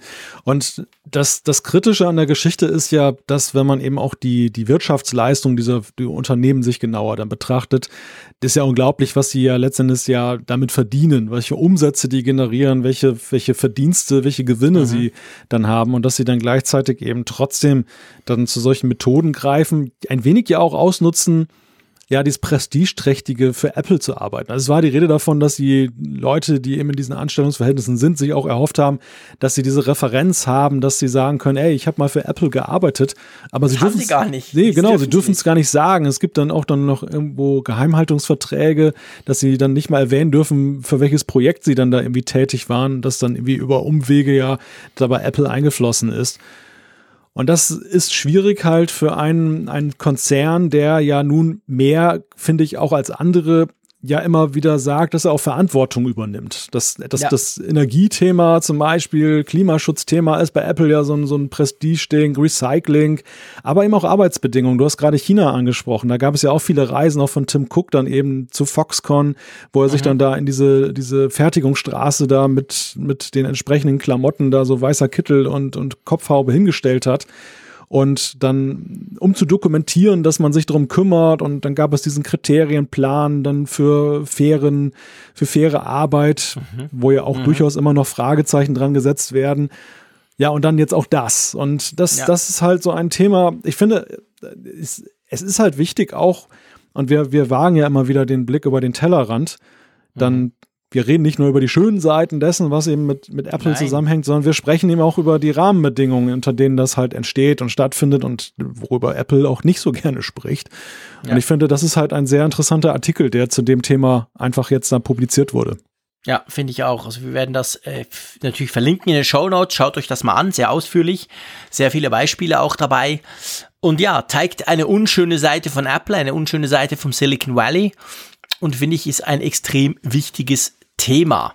Du sag mal, kann das sein, dass wir schon bei der Umfrage der Woche angekommen sind? Ja, Wahnsinn. Wir haben so lange über Geschirrspülmaschinen gesprochen und trotzdem sind wir schon bei der Trotzdem Umfrage. sind wir erst bei irgendwie 51 Minuten. Aber das ist ja super, dann machen wir nachher gleich Feierabend, finde ich klasse, kann ich. Nein, Quatsch, war natürlich ein Scherz. Da haben wir richtig viel Zeit für, für Feedback. Keine Panik, liebe Leute. Wobei viele denken, vielleicht endlich halten sie sich mal kurz. Nein. Wir dachte, kommen zur Umfrage der Woche. Hm? Ich dachte, du musst noch Teller waschen. Scheiße, ja. Jetzt erinnere mich bitte nicht daran. Ich will es gar nicht hören. Das reicht dann, wenn das morgen wieder auf mich zukommt. Okay. Ich bin weit genug weg von der Küche. Ich sehe es im Moment gerade nicht. Ich sitze da unterm Dach und habe nicht vor, runterzugehen. Aber da stapelt sich sicher irgendwas. Genau. Gut. Besseres Thema. Themenwechsel. Und zwar Umfrage der Woche. Wir haben ja gefragt, bei der letzten Woche ging es ja um Animojis. Vielleicht erinnert ihr euch, die besagte iOS 12.2 Beta bringt ja unter anderem neue Animojis mit. Und da wollten wir ja von euch mal ein bisschen wissen, ja, nutzt du denn eigentlich Animojis? Und wir haben, um es mal so zu sagen, wenn man auf apfelfunk.com slash Umfrage geht, wo man ja jeweils die aktuellen Resultate unserer Umfragen sieht, die man ja nur mit der Funkgeräte-App fürs iPhone, iPad oder Android-Smartphones ja quasi selber abstimmen kann. Aber die Resultate sieht man auf unserer Webseite. Und wenn ich mir das so anschaue, dann dieses Tortendiagramm, dann stelle ich fest, es ist ziemlich farbig. Das stimmt, ja, sehr, sehr bunt und doch recht eindeutig. Ja, genau. Wir haben ja gefragt, nutzt du Animojis? Und der größte Teil oder sagen wir mal das, das größte Kuchenstück ist mit 30,4% knallhart, nein, interessiert mich nicht. Baff. Das ist schon mal eine Ansage, oder? Das ist eine klare Ansage und das zeigt ja auch, dass die Leute ja zumindest die Möglichkeit eben besitzen, da, dass sie ein entsprechendes Gerät vorliegen haben. Weitere 27,4 Prozent sagen nämlich, nein, ich habe schlichtweg kein Gerät dafür. Also da kommen wir dann schon auf die Summe von 57 Prozent, mhm. die dann schon mal im Nein-Lager sind. Genau. Und dann gibt's immerhin 27,8 Prozent, die quasi sagen, ja, ähm, schon mal ausprobiert. Aber das ist halt auch so, ich meine, ich habe auch das geklickt, ehrlich gesagt, weil ich gesagt habe, ja, klar, ich probiere es ab und zu aus, aber eigentlich nutze ich es ja nicht. Das sind ja jetzt nicht die Hardcore-User. Und ich meine, ja, wir haben 10 Prozent, die sagen, ja, gelegentlich. Auch das ist jetzt nicht die große Begeisterung. Und dann 2,6 Prozent, die sagen, ja, oft. Ja, das ist schon, ich würde jetzt nicht sagen, dass es der durchschlagendste große Erfolg ist von Apple, die Animojis, oder? ja, also zweierlei. Jedenfalls, was die Nutzerschar der Apfelfunkhörerinnen und ja, Hörer genau. betrifft. damit nimmst du nämlich meine, meinen Beitrag schon vorweg, dass wir, wir haben vielleicht auch nicht unbedingt die Zielgruppe der Animojis als unsere Zielgruppe. Das, das, du hast, du sagst es ja immer wieder, dass ja da wohl vor allem der, der sehr junge Nutzer dann auch adressiert wird und das in den USA, wo eben dann auch dann mit iMessage häufiger gearbeitet wird. Gleichwohl fühle ich mich schon auch bestätigt. Ich habe ja auch, bin ja auch der Auffassung, es gibt wirklich wichtigere Handlungsfelder für Apple. Man soll es doch ja gerne dann doch denen überlassen, die sich mit so, so einem Kram auch dann sowieso hauptsächlich befassen. Also sprich Snapchat, Facebook und wie sie alle heißen, die da so ein Entertainment-Kram machen. Und ja, ich, ich glaube, auch das spielt eine Rolle. Also man kann es, glaube ich, nicht ganz äh, darauf reduzieren, dass man sagt, es ist nur die jugendliche Zielgruppe. Nein, aber ich meine, weißt du, auf der anderen Seite muss man natürlich sagen, was bei Animojis schon sehr cool war und allein dafür hat sich's gelohnt, die Dinger zu programmieren von Seiten von Apple. Es war natürlich das allumfassende, wunderbar schön plakative Showcase fürs iPhone, für die iPhone 10 Gesichtserkennung. Also ja. Wie willst du besser? Ich meine, wir, wir kennen das alle. Gesichtserkennung, wow, toll, wir haben zehn Jahre dran geforscht. Aha, aber mein Android-Smartphone für 3 Franken 95 kann das aber auch. Ja, aber ist nicht sicher. Buh. Also es ist alles so technisch und schwierig und irgendwie nicht so recht zu durchschauen. Aber mit diesen Animojis hat Apple beim iPhone 10 natürlich wunderbar bewiesen und gezeigt, guck mal, was das alles kann. So genau schaut ihr euer Gesicht an. Also ich glaube, dafür allein hat sich's gelohnt. Und ob man es jetzt halt viel nutzt oder nicht, okay. Ich bin sicher, dass wahrscheinlich in der gesamten wahrscheinlich iPhone 10 Plus Käuferschaft oder dann zumindest auch in Asien wird das wahrscheinlich schon mehr genutzt als jetzt bei uns hier in unserer Umfrage von den 1900, äh, was sind's, 39 Teilnehmern. Aber ähm, ja, es ist sicher nicht ein, ein, ein hauptwichtiges Thema bei Apple, aber sie, sie arbeiten ja dran. Es gibt ja immer mal wieder neue kleine Animoji-Figuren, die man da nutzen kann. Ja, aber ich glaube also mich stört das ja nicht, weißt du. Ich muss Nein. es ja nicht nutzen. Stören tut es einen nicht. Ich glaube aber andererseits auch nicht, dass die Emojis noch eine große Renaissance feiern werden, denn es ist eher so, wie du sagst. Es war ein Showcase. Man hat diese massive Technik, die ja auch durchaus dann für die Preissteigerung gesorgt hat, eingebaut, um dann die Gesichtserkennung zu machen. Die Gesichtserkennung ist aber ein relativ unspektakuläres Feld, weil ja, sie ja genau. völlig unsichtbar funktioniert, was ja im Sinne des Erfinders ist und des, des Nutzers, der das ja toll findet, dass eben er nur angucken muss und dann ist es auf. Aber es gibt halt wenig zu zeigen. Das einzige ja. Spannende daran ist eigentlich dieser Einrichtungsprozess, wo du den Kopf so drehst und dann, dann entsprechend dann dieser grüne Kreis sich dann voll, vollendet, der dann dein Gesicht eingescannt hat hat. Aber ja. das, das alleine hätte natürlich nicht genügt, damals beim iPhone 10 das einzuführen. Und somit war es natürlich dann nice to have mit den Animojis. Gleichzeitig, finde ich, zeigt es aber eben auch das Dilemma auf. Wir haben damals schon darüber gesprochen, dass es ja wahnsinnige Möglichkeiten gibt, die durch diese Face Recognition Geschichte und überhaupt mit dieser, dieser Steuerung da ähm, möglich ist. Außer Apple hat aber bislang nir nirgendjemand etwas damit so richtig gemacht, oder? Also ich meine, in Apps spielt es keine große Rolle, außer natürlich die Face ID-Implementierung, die man über immer mehr sieht, glücklicherweise ja mittlerweile immer mehr sieht. Aber andererseits so, die, sonst die Sensoren liegen schon ziemlich brach. Ja gut, ich meine, jetzt würde wahrscheinlich, würden jetzt die jungen Snapchat-User dir sagen, hey, aber Moment, diese Filter, die ich da machen kann, sind viel geiler geworden, seit ich das iPhone 10 habe. Also die haben das schon auch genutzt, quasi genau diese Funktion. Aber ich gebe dir recht, also das ist jetzt nicht so, dass der große breite Durchbruch, weil die Sensoren kann man ja nutzen, also nicht nur für Face ID, man kann ja die eben genauso wie zum Beispiel bei Snapchat für diese Filter, die, die sind viel akkurater, seit die das unterstützen. Also da gibt's ja APIs dafür, das könnte man einbauen in den Apps. Aber ja, äh, gut, ich meine, ehrlich gesagt, mir fällt jetzt als staubtrockener Beamten gleicher Typ aus der Schweiz ja auch nichts ein, außer irgendwelche blöden Gesichter, die man damit animieren kann. Was soll ich denn sonst damit machen, bitte? Also, ich meine, Google Maps navigiert mich auch nicht besser, wenn ich mit meinem Gesicht zucke, oder? Ja, du kannst zum Beispiel die Kaffeemaschine damit starten. Ah, okay, ja. Durch stimmt, Nicken genau. oder so. Nein, ja, aber genau, genau, gute Idee. Das ist natürlich, oder äh, stimmt, ich könnte ja Telefone annehmen oder ablehnen. Ja. Einfach, ich, äh, das wäre auch mal spannend. Ich nicke oder ich schüttel den Kopf und dann zack. Aber du würde ich, weil ich so zappelig bin, würde ich nie mehr einen Anruf durchkriegen, wahrscheinlich. Ja, aber du sprichst ja genau das, das Dilemma an, was eben diese Technik hat, dass das eben ein, ein über das Face ID hinausgehender Use Case schwer vorstellbar ist. Man könnte vielleicht mit diesen Augmented Reality Anwendungen dann vielleicht auch tatsächlich damit arbeiten, dass die Reaktion des Nutzers mit seinem Gesicht, was er macht, dann wie den Kopf bewegt, vielleicht dann eben, weil er das Handy ja sowieso vor sich hält und dann Ja. die Welt sieht, dass das irgendwie in Interaktion tritt, dass das was bringt oder ein, eine Art von Steuerung ermöglicht. Aber ansonsten hast du ja wirklich das Dilemma, du musst da dieses Phone auf dich richten. Und Ja. Es gibt, glaube ich, viele Felder in äh, so einem Real Life, wo man sagen könnte, okay, durch meinen Kopf oder meinen Blick oder was ich dann für eine Geste mache, löse ich was aus. Aber das Problem ist halt, dass die Sensoren halt nie da sind, wo du sie gerade brauchst. Die sind Ja, dann im genau. Zweifelsfall in der Tasche. Ja. Ja, ja, genau. Das ist natürlich genau der Punkt. Also, das ist nicht so einfach, aber gut, äh, du, lassen wir es mal, also, so viel zu, zu Animojis. Wir haben ja auch eine neue Frage, oder? Ja, eine mit wenigen Antwortoptionen, aber doch eine durchaus spannende. Und zwar ist es die Frage, wie oft nutzt du Gruppentelefonate per FaceTime? Oft, gelegentlich oder gar nicht. Ja, so einfach ist es. Wollen wir mal wissen, ob ihr diese Funktion, die ja mit iOS 12. Punkt, was war's? Eins? 1.4? Oder was meinst du, meinst du das, das erste Nee, Release? Die Gruppen, ja, das erste Release. Das war ja nicht iOS so. 12. Das hat ja nicht ganz gereicht. Das kam ja ein bisschen später. Ich glaube, 12.1 war es oder so, Ja. als es dann überhaupt erst dazu kam. Also, das ist ja noch relativ neu, auch wenn es an der WWDC im Juni 18 ja schon vorgestellt wurde. Also von dem her gesehen, mal gucken, ob ihr das überhaupt nutzt. Das interessiert uns wirklich. Stimmt doch bitte ab in der Funkgeräte-App. Und dann können wir nächste Woche darüber sprechen, ob ihr, wenn ihr schon keine Animojis nutzt, wenigstens ab und zu FaceTime-Gruppenanrufe macht. Gut, hey, das ist ja fantastisch. Wir kommen zum Feedback. Da haben wir richtig schön Zeit.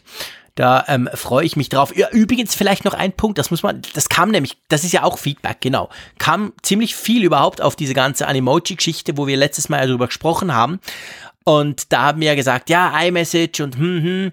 Und es hat sich ja herausgestellt, das war mir tatsächlich nicht bekannt, aber wir verlinken das, dass man Animojis auch per WhatsApp versenden kann, offensichtlich. Ja, aber so ein kleines Workaround, also nicht jetzt wirklich so offiziell supported. Die Animojis verstecken sich ja als kleine iMessage-App in der Nachrichten-App. Und dort Genau. kann ich sie anlegen. Und die Frage war, wie kann ich sie per WhatsApp verschicken? Das, das geht einfach so, indem man sie sich selber zuschickt. Man macht also so eine Animoji-Aufzeichnung, wo man dann irgendwie was sagt und irgendwie dann das Gesicht verzerrt und dann schickt man das sich selber zu. Dann kann man es anschließend dann sichern dass man dann, dann ganz normal in der Fotorolle das hineinpackt und von dort aus kann man es dann wiederum als kleines Video sozusagen dann in WhatsApp dann einfach auswählen aus der Fotobibliothek. Okay. Ja, stimmt. So rum geht's natürlich, genau. Ähm, ja, gut. Also, wie gesagt, jetzt wisst ihr wie, ähm, wenn ihr das mal ausprobieren wollt. Und dann muss ich sagen, haben wir ja unglaublich viele Reaktionen auf äh, die Taschenlampe in der Hose bekommen, oder? Ja, ja, sehr viele Reaktionen und vielleicht äh, ja, fassen wir das an dieser Stelle einfach mal zusammen. Ja, genau. Also eine, eine sehr oft gelesene Reaktion war, dass man ja in den Einstellungen des iPhones auch einstellen kann, wie empfindlich 3D-Touch reagiert. Da gibt es drei Modi, ähm, mittel, leicht und, und, und äh, ja, unempfindlich oder sehr empfindlich oder wie auch immer. Und dass einige Nutzer das dadurch ähm, für sich geregelt haben, dass eben die, die Taschenlampe nicht automatisch angeht. Ja, genau. Also das ist eine Möglichkeit und jemand hat uns oder mehrere haben uns auch geschrieben, wenn man dieses, ähm, man kann ja einstellen, dass das iPhone, wenn man es bewegt oder hochhebt quasi, dass dann der Bildschirm angeht, ohne dass man quasi noch draufdrücken muss. Das ist natürlich super praktisch mit, mit Face ID, weil der dann gleich entsperrt. Und das quasi hat uns jemand geschrieben, wenn man das deaktiviert, dass der nicht von selber angeht, wenn er meint, hochgehoben zu werden, dann äh, hätte er die Erfahrung gemacht, passiert es auch weniger. Das kann ich mir tatsächlich vorstellen, dass das natürlich ein wichtiger Punkt ist, weil wenn der Bildschirm komplett aus ist, dann passiert da natürlich nichts. Aber auf der anderen Seite muss ich dir ehrlich gesagt sagen, als Nutzer eines iPhone 10s möchte ich natürlich nicht, weil das ist super praktisch. Ich heb das hoch, er entsperrt Ja. gleich, zack, oder? Also schon ein wichtiges Feature, finde ich. Ja, das ist genau der Punkt, weshalb ich auch solche Lösungen zwar als Notanker begreife, den man, wenn es jetzt wirklich tierisch nervt, dann verwenden kann, aber eben nie als Dauerlösung ansehe, weil erstens mhm. mal erwarte ich vom Hersteller, dass er so ungewollte Effekte mal gefälligst in den Griff bekommt und zweitens ist es so, dass ja auch dieser Kollateralschaden, dass eben ein, ein Luxus oder ein, ein Net, ein Komfortfeature dann plötzlich fehlt oder abgeschaltet werden muss, damit ich eine Fehlfunktion verhindere, das kann ja nicht die, die Lösung aller Lösungen sein. Ja, genau.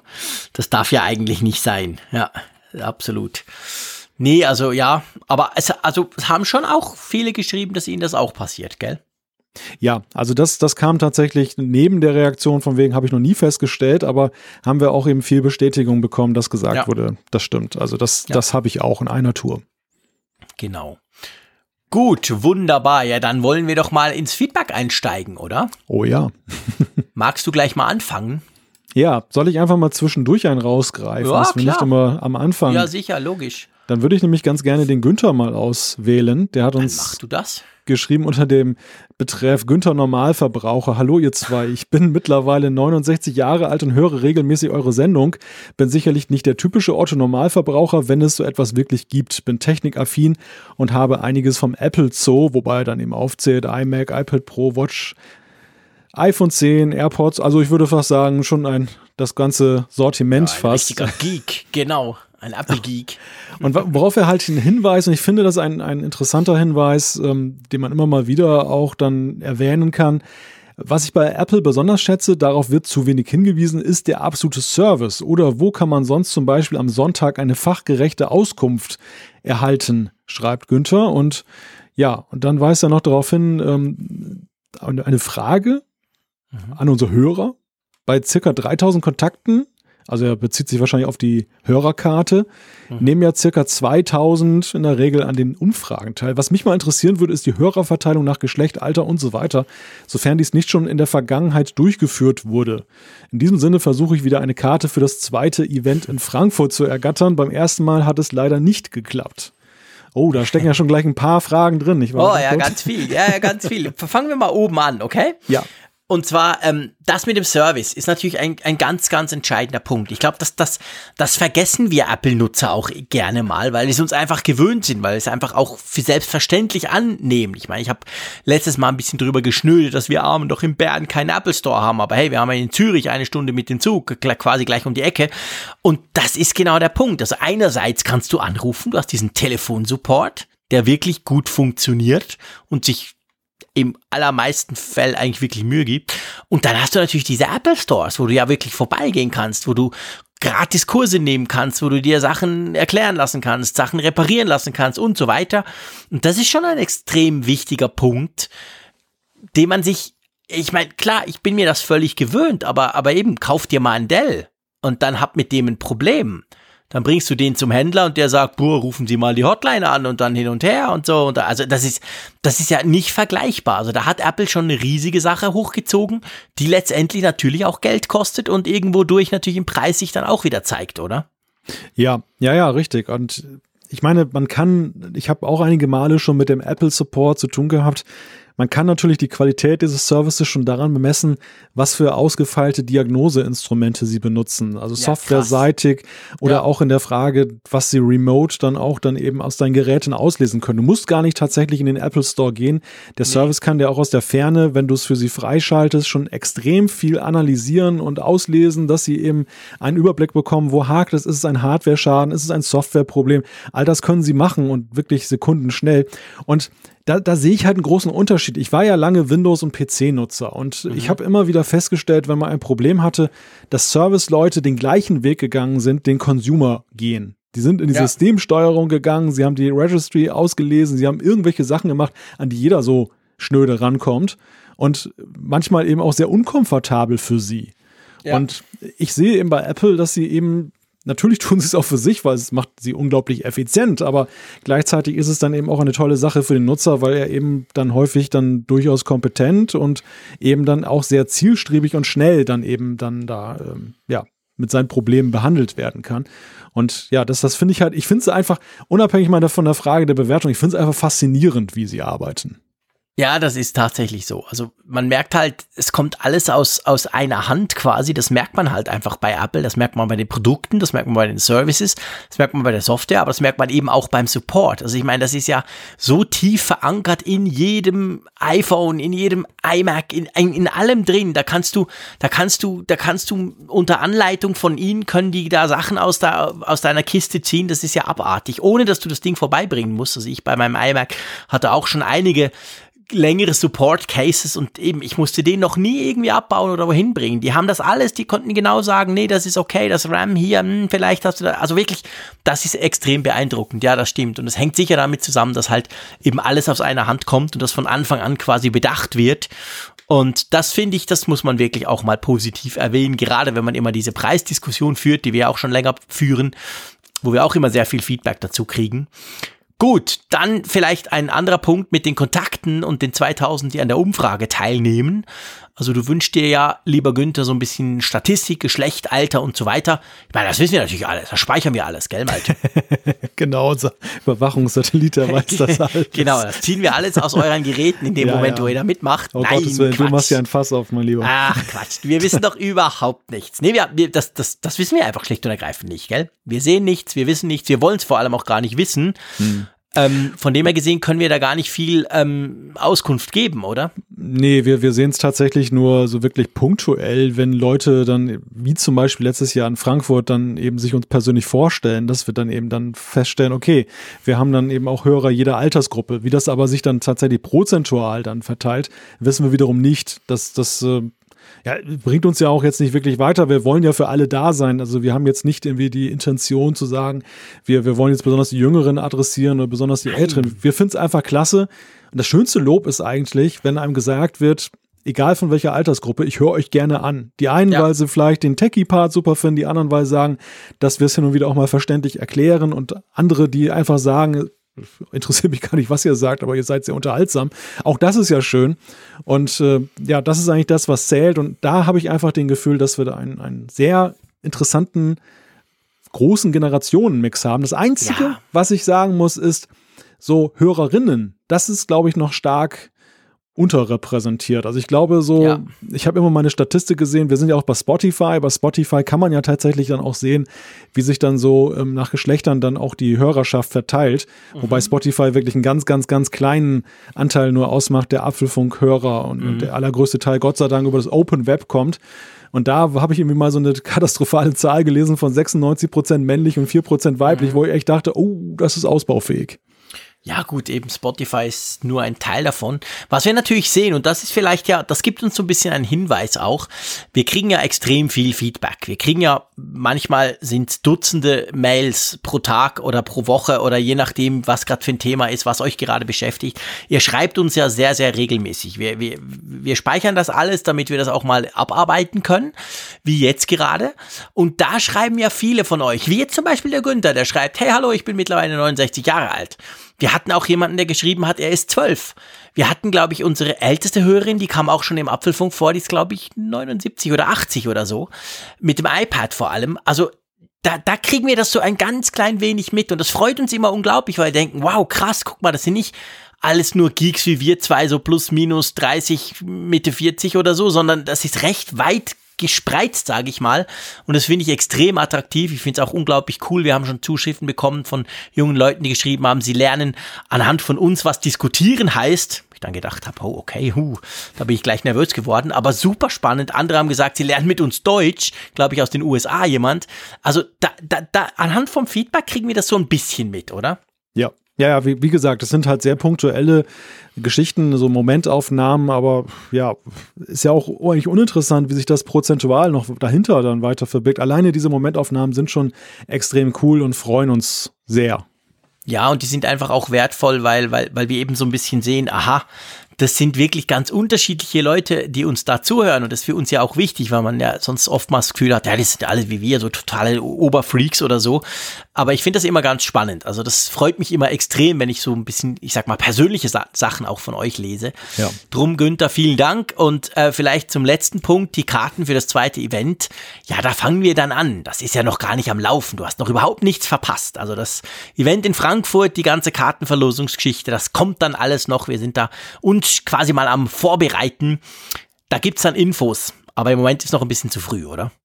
Ja, ja, das, das sieht so nach einem März-Event beim Apfelfunk aus, glaube ich. genau, genau, da machen wir was im März. Das ist ein guter Punkt. Gut, dann, ähm, wo wollen wir denn einsteigen? Dann, dann rutsche ich mal, Entschuldigung, dann rutsche ich mal einfach hoch, einverstanden, und nehme mal den Thomas, okay? Mhm.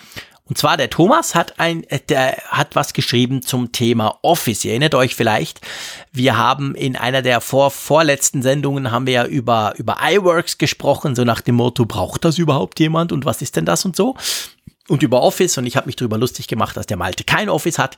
Dazu schreibt uns der Thomas. Zum Thema Office 365 und iWork muss ich etwas widersprechen. Ich nutze auf der Arbeit im PC-Netzwerk Office 365. Office 365 ist bequem. Es ist auch sicher toll, dass man eine Firmenlizenz auch privat in der Familie nutzen kann oder alle Dienste bei den Business-Accounts dabei hat. Das geht mit den Programmen aber gar nicht mit OneDrive. Da kann ich Dort kann ich nur mit umständlichen Krücken Teile von anderen Benutzern verwenden. Ein zweiter Punkt, der bei der Diskussion über Office und iWork gern übersehen wird, iWork kostet weder auf einem iOS-Gerät noch auf dem Mac etwas. Aber ich habe eine perfekte Integration in die iCloud, kann, wie Malte schon sagte, sehr bequem auch unterwegs noch etwas ändern oder korrigieren. Was aber der größte Vorteil ist, die Apps sind fantastisch. Und was auch vergessen wird oft, identisch, identisch.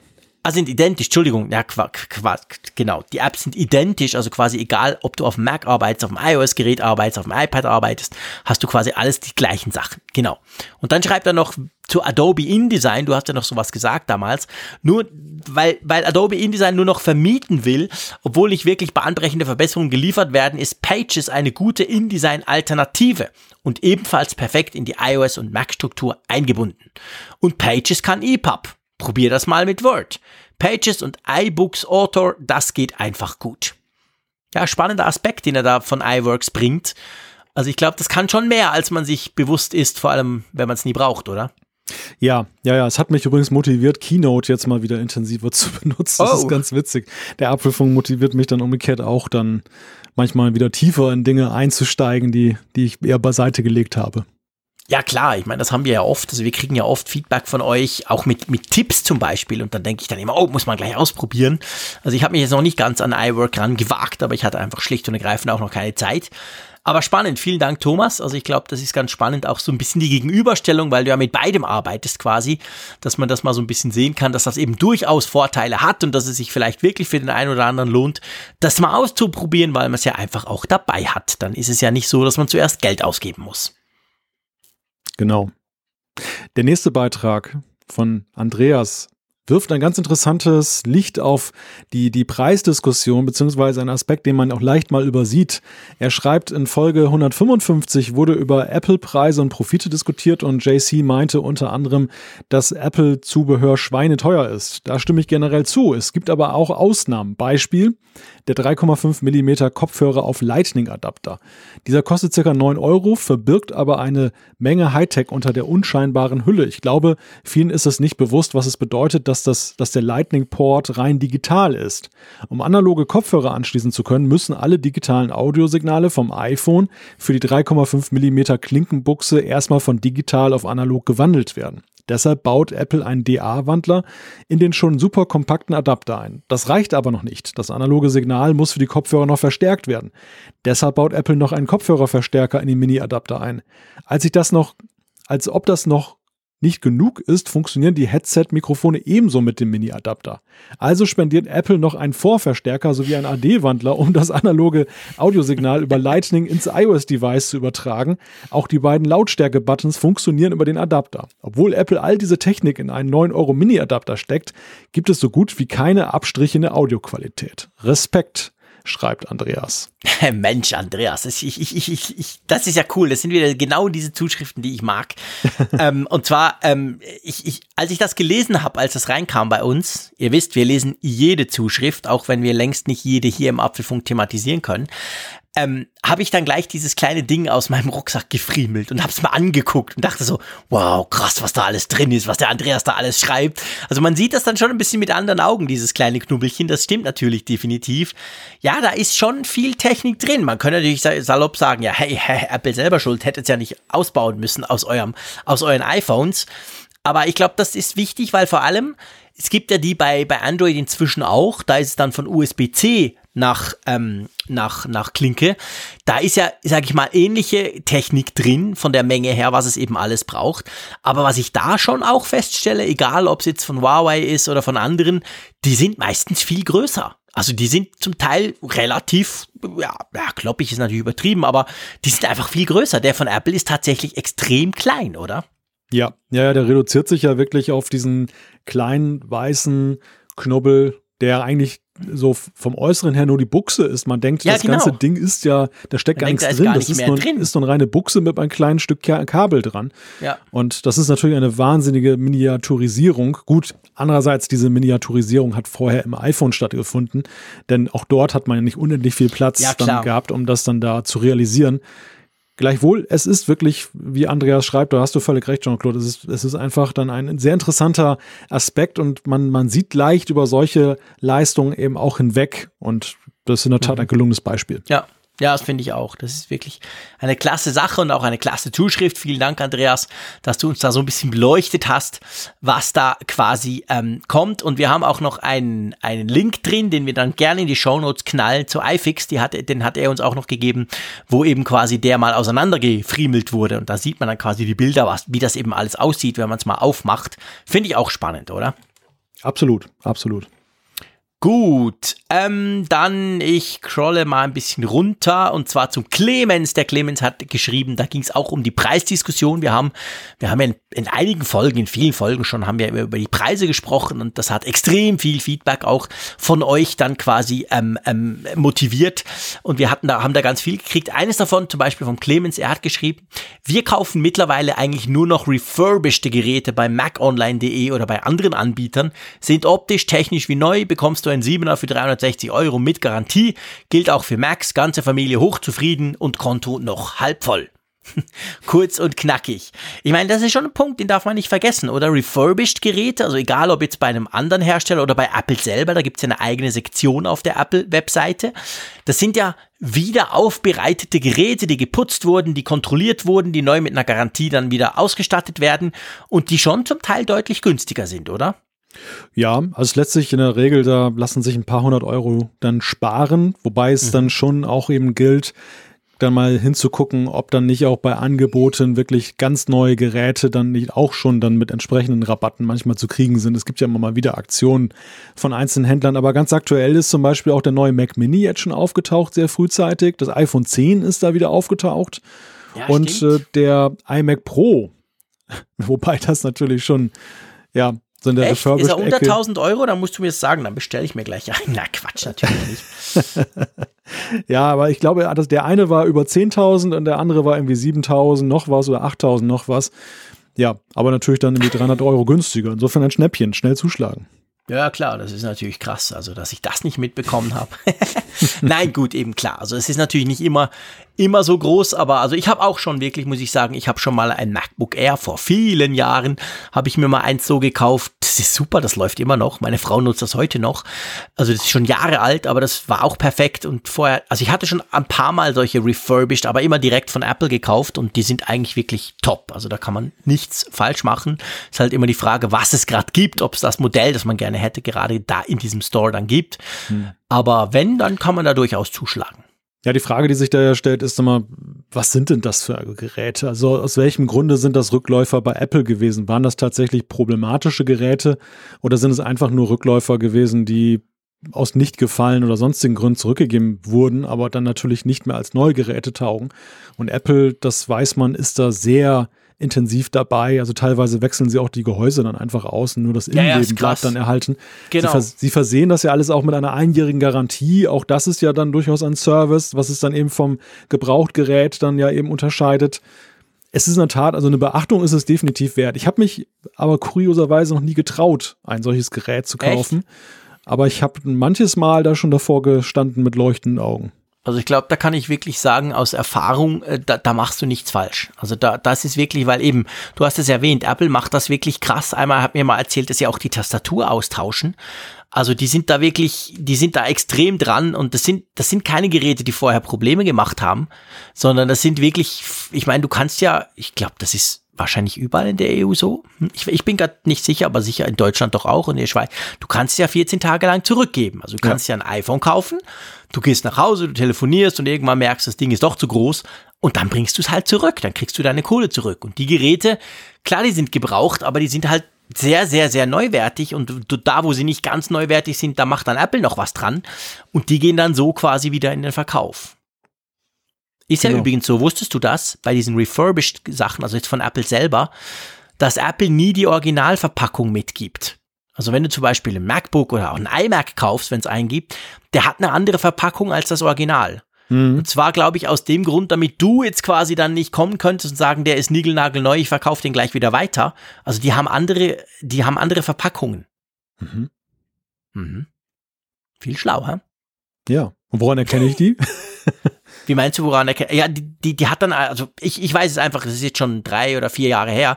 Ja. Ich weiß, bei meinem MacBook Air war das eine Verpackung, die war einfach, also du kannst dir so vorstellen, das war eine Verpackung, die hat ausgesehen, wenn du, wenn du so einen Mac kaufst zum Beispiel, dann hat doch der die Verpackung, wo der Mac drauf ist, also die Original, also weißt du, wo, wo man von außen sieht, was es ist. Ja, ja. Und dann hat er doch außen drum noch so diese Kartonverpackung in dieser grauen Kartonfarbe. Ja, ja.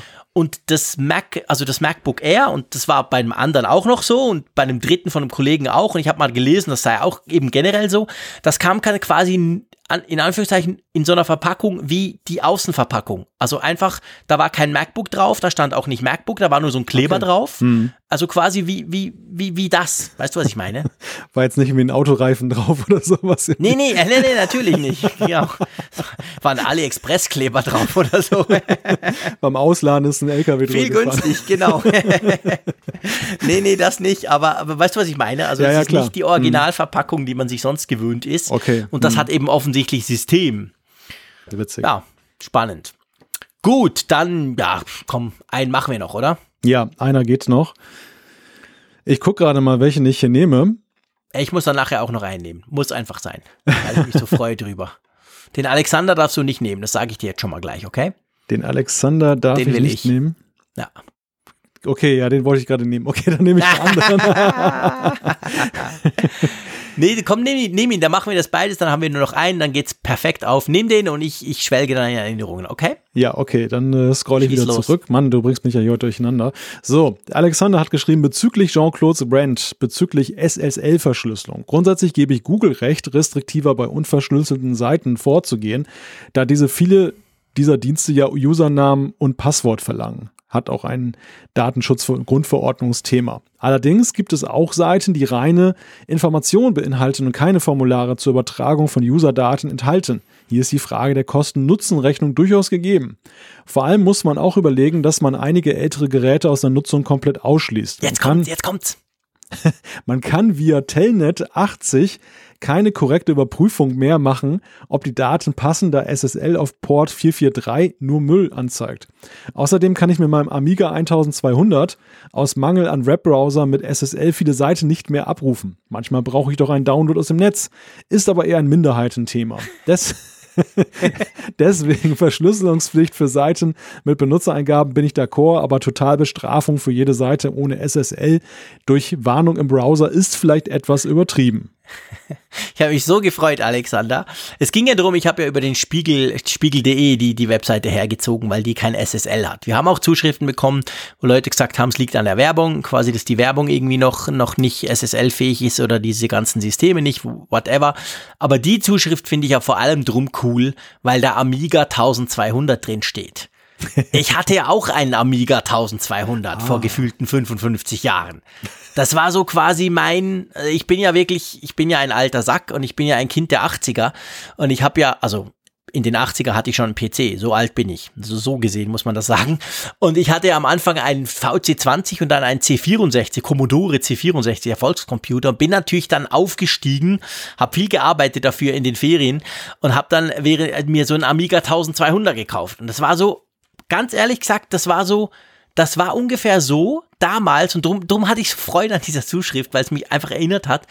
Das war, wenn du von einem C64er kamst auf diesen Amiga, das war so wie als du dann von einem Nokia E65 mit Tastatur aufs iPhone gewechselt bist. Du dachtest mhm. einfach, boah, krass. Es war so wirklich ein Quantensprung.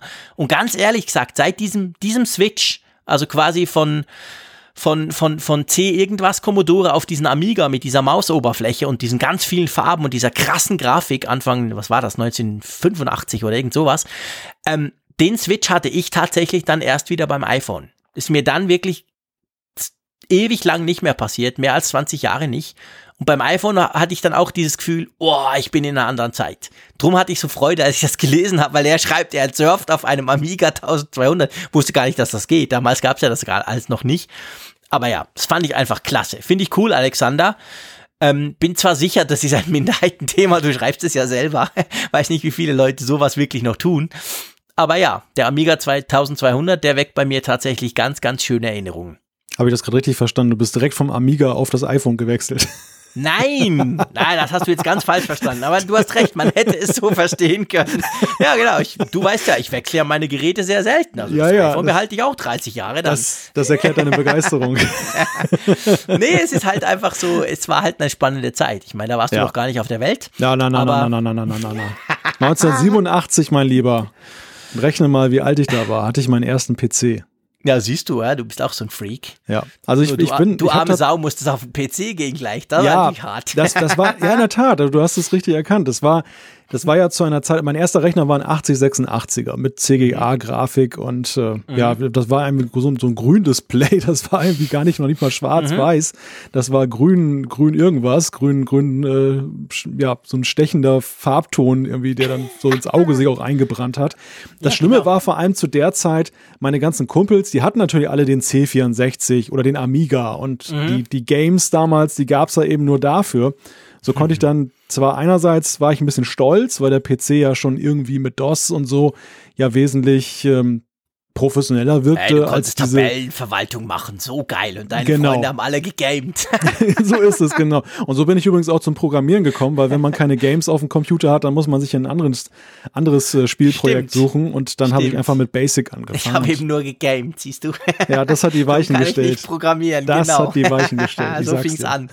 Ja, aber das ist ja schon spannend. Also ich finde das ja wirklich, ich finde das super interessant. Also ich, ich, ich bin ja wirklich, ich habe diesen VC20 gehabt, dann den C64, der krass gut war und dann kam ein Diskettenlaufwerk dazu und so, also war richtig toll dabei.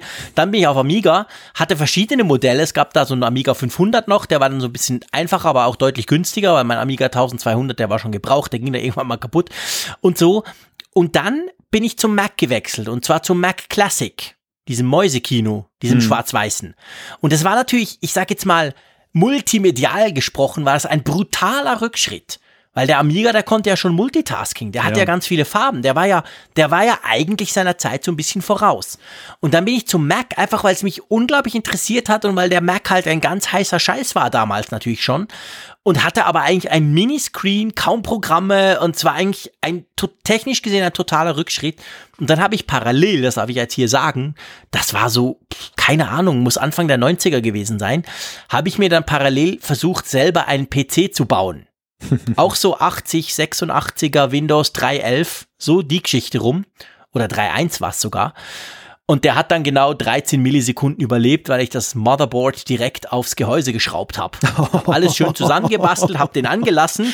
Ja, der ging dann halt nicht richtig. Habe ich ihn zurückgebracht ins Geschäft, gesagt, hey, komisch, der geht nicht. Und die haben ihn natürlich ausgelacht und habe ich beschlossen, Hardware ist nicht mein Ding. Also bin dann doch beim Mac geblieben.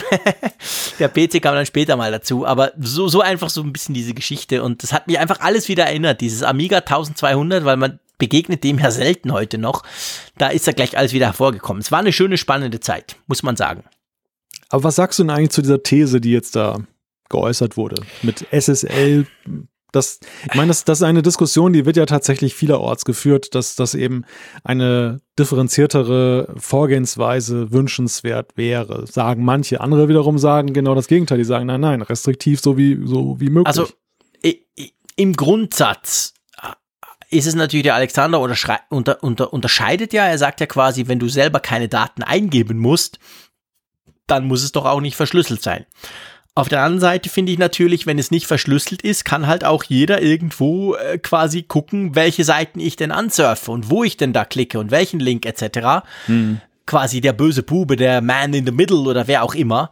Und das bei SSL halt viel schwieriger. Drum möchte ich eigentlich, dass es SSL ist. Weißt du, ich will ja nicht, mhm. dass der, dass der, unser, unser IT-Mensch in der Firma auf seiner Firewall genau guckt, wo ich überall hin, beziehungsweise was ich überall alles für Daten übertrage. Ja. Von dem her bin ich eher dafür, überall SSL zu tun. Auch wenn man halt mit dem Amiga 1200 nicht mehr surfen kann. Naja, zumal ich die, die Argumentation, dass die Individualisierung erst stattfindet durch Formulardaten auch nicht so teile. Denn es ist ja eben ja. so, wir werden ja dermaßen getrackt heutzutage, dass eben ja auch gegen meinen Willen mehr oder weniger ja Individualisierung Natürlich. stattfindet in der Auslieferung. Also ich kriege ja. Informationen, die sind auf mich zugeschnitten, weil ich identifiziert wurde. Und da bin ich dann auch durchaus dann bei der Argumentation, die du gerade geäußert hast, dass das ja dann auch eben nicht wünschenswert ist, dass jemand das dann eben mitliest. Deshalb glaube ich, ist es ganz schwierig, da harte Grenzen zu ziehen und im Zweifel ist man besser beraten, wenn man es dann ganz, ganz äh, krass auslegt, dass man sagt, alles verschlüsselt. Ja. Der, der Punkt, der mich lange Zeit da berührt hat, als, die, als das losging mit SSL und dass das eben zur Pflicht werden soll, äh, sollte, war, dass ja eben da auch viele Geschäfte mitgemacht wurden, dass eben diese Zertifikate da für ein Schweinegeld dann eben dann auch ja. äh, verkauft wurden, wo ich das echt nicht einsehe, wo ich sage, wieso, das ist ja letztendlich ja nur so eine, so eine virtuelle Geschichte. Und ähm, das ist aber ja nun deutlich aufgeweicht worden, dadurch, dass es diesen wunderbaren Let's Encrypt-Dienst gibt, der eben genau. kostenlos die Sachen rausgibt. Der und das eigentlich ich, SSL demokratisiert, könnte man ja, sagen. Genau, richtig. Das ist ein wunderschönes Wort. Demokratisiert, richtig. Ja. Das, das hat, das hat, finde ich, also man kann den Beitrag von Let's Encrypt, gut, die leben auch von Spenden und die sollen sie auch hoffentlich zahlreich kriegen.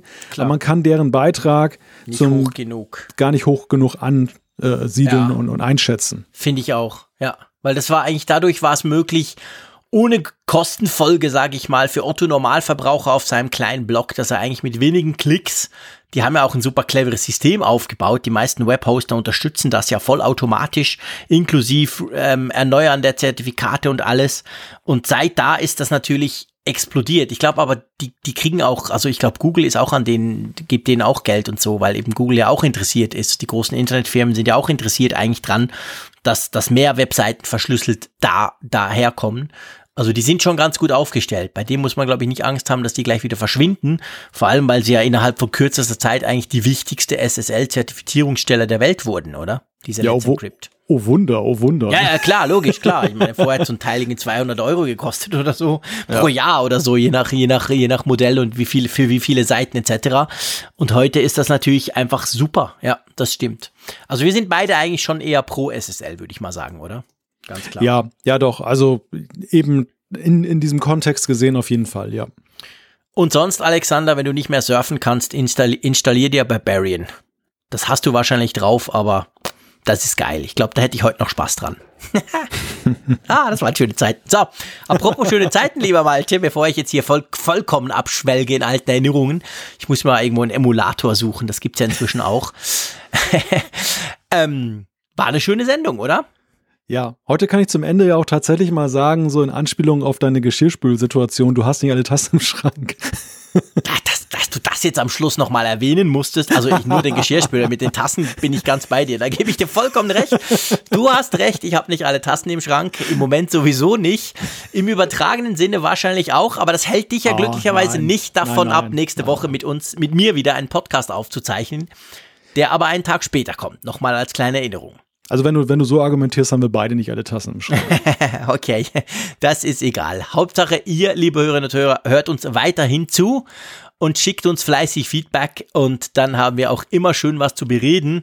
Und ja, ich wünsche euch eine gute Zeit. Wie gesagt, nächstes Mal erst am Donnerstagabend bzw. am Freitagmorgen die neue Folge. Und wie immer sage ich Tschüss aus Bern, vielen Dank und bis bald.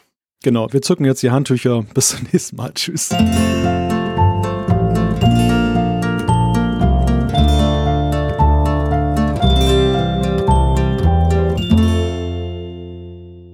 auf Empfang mit Funkgerät, der App zum Apfelfunk.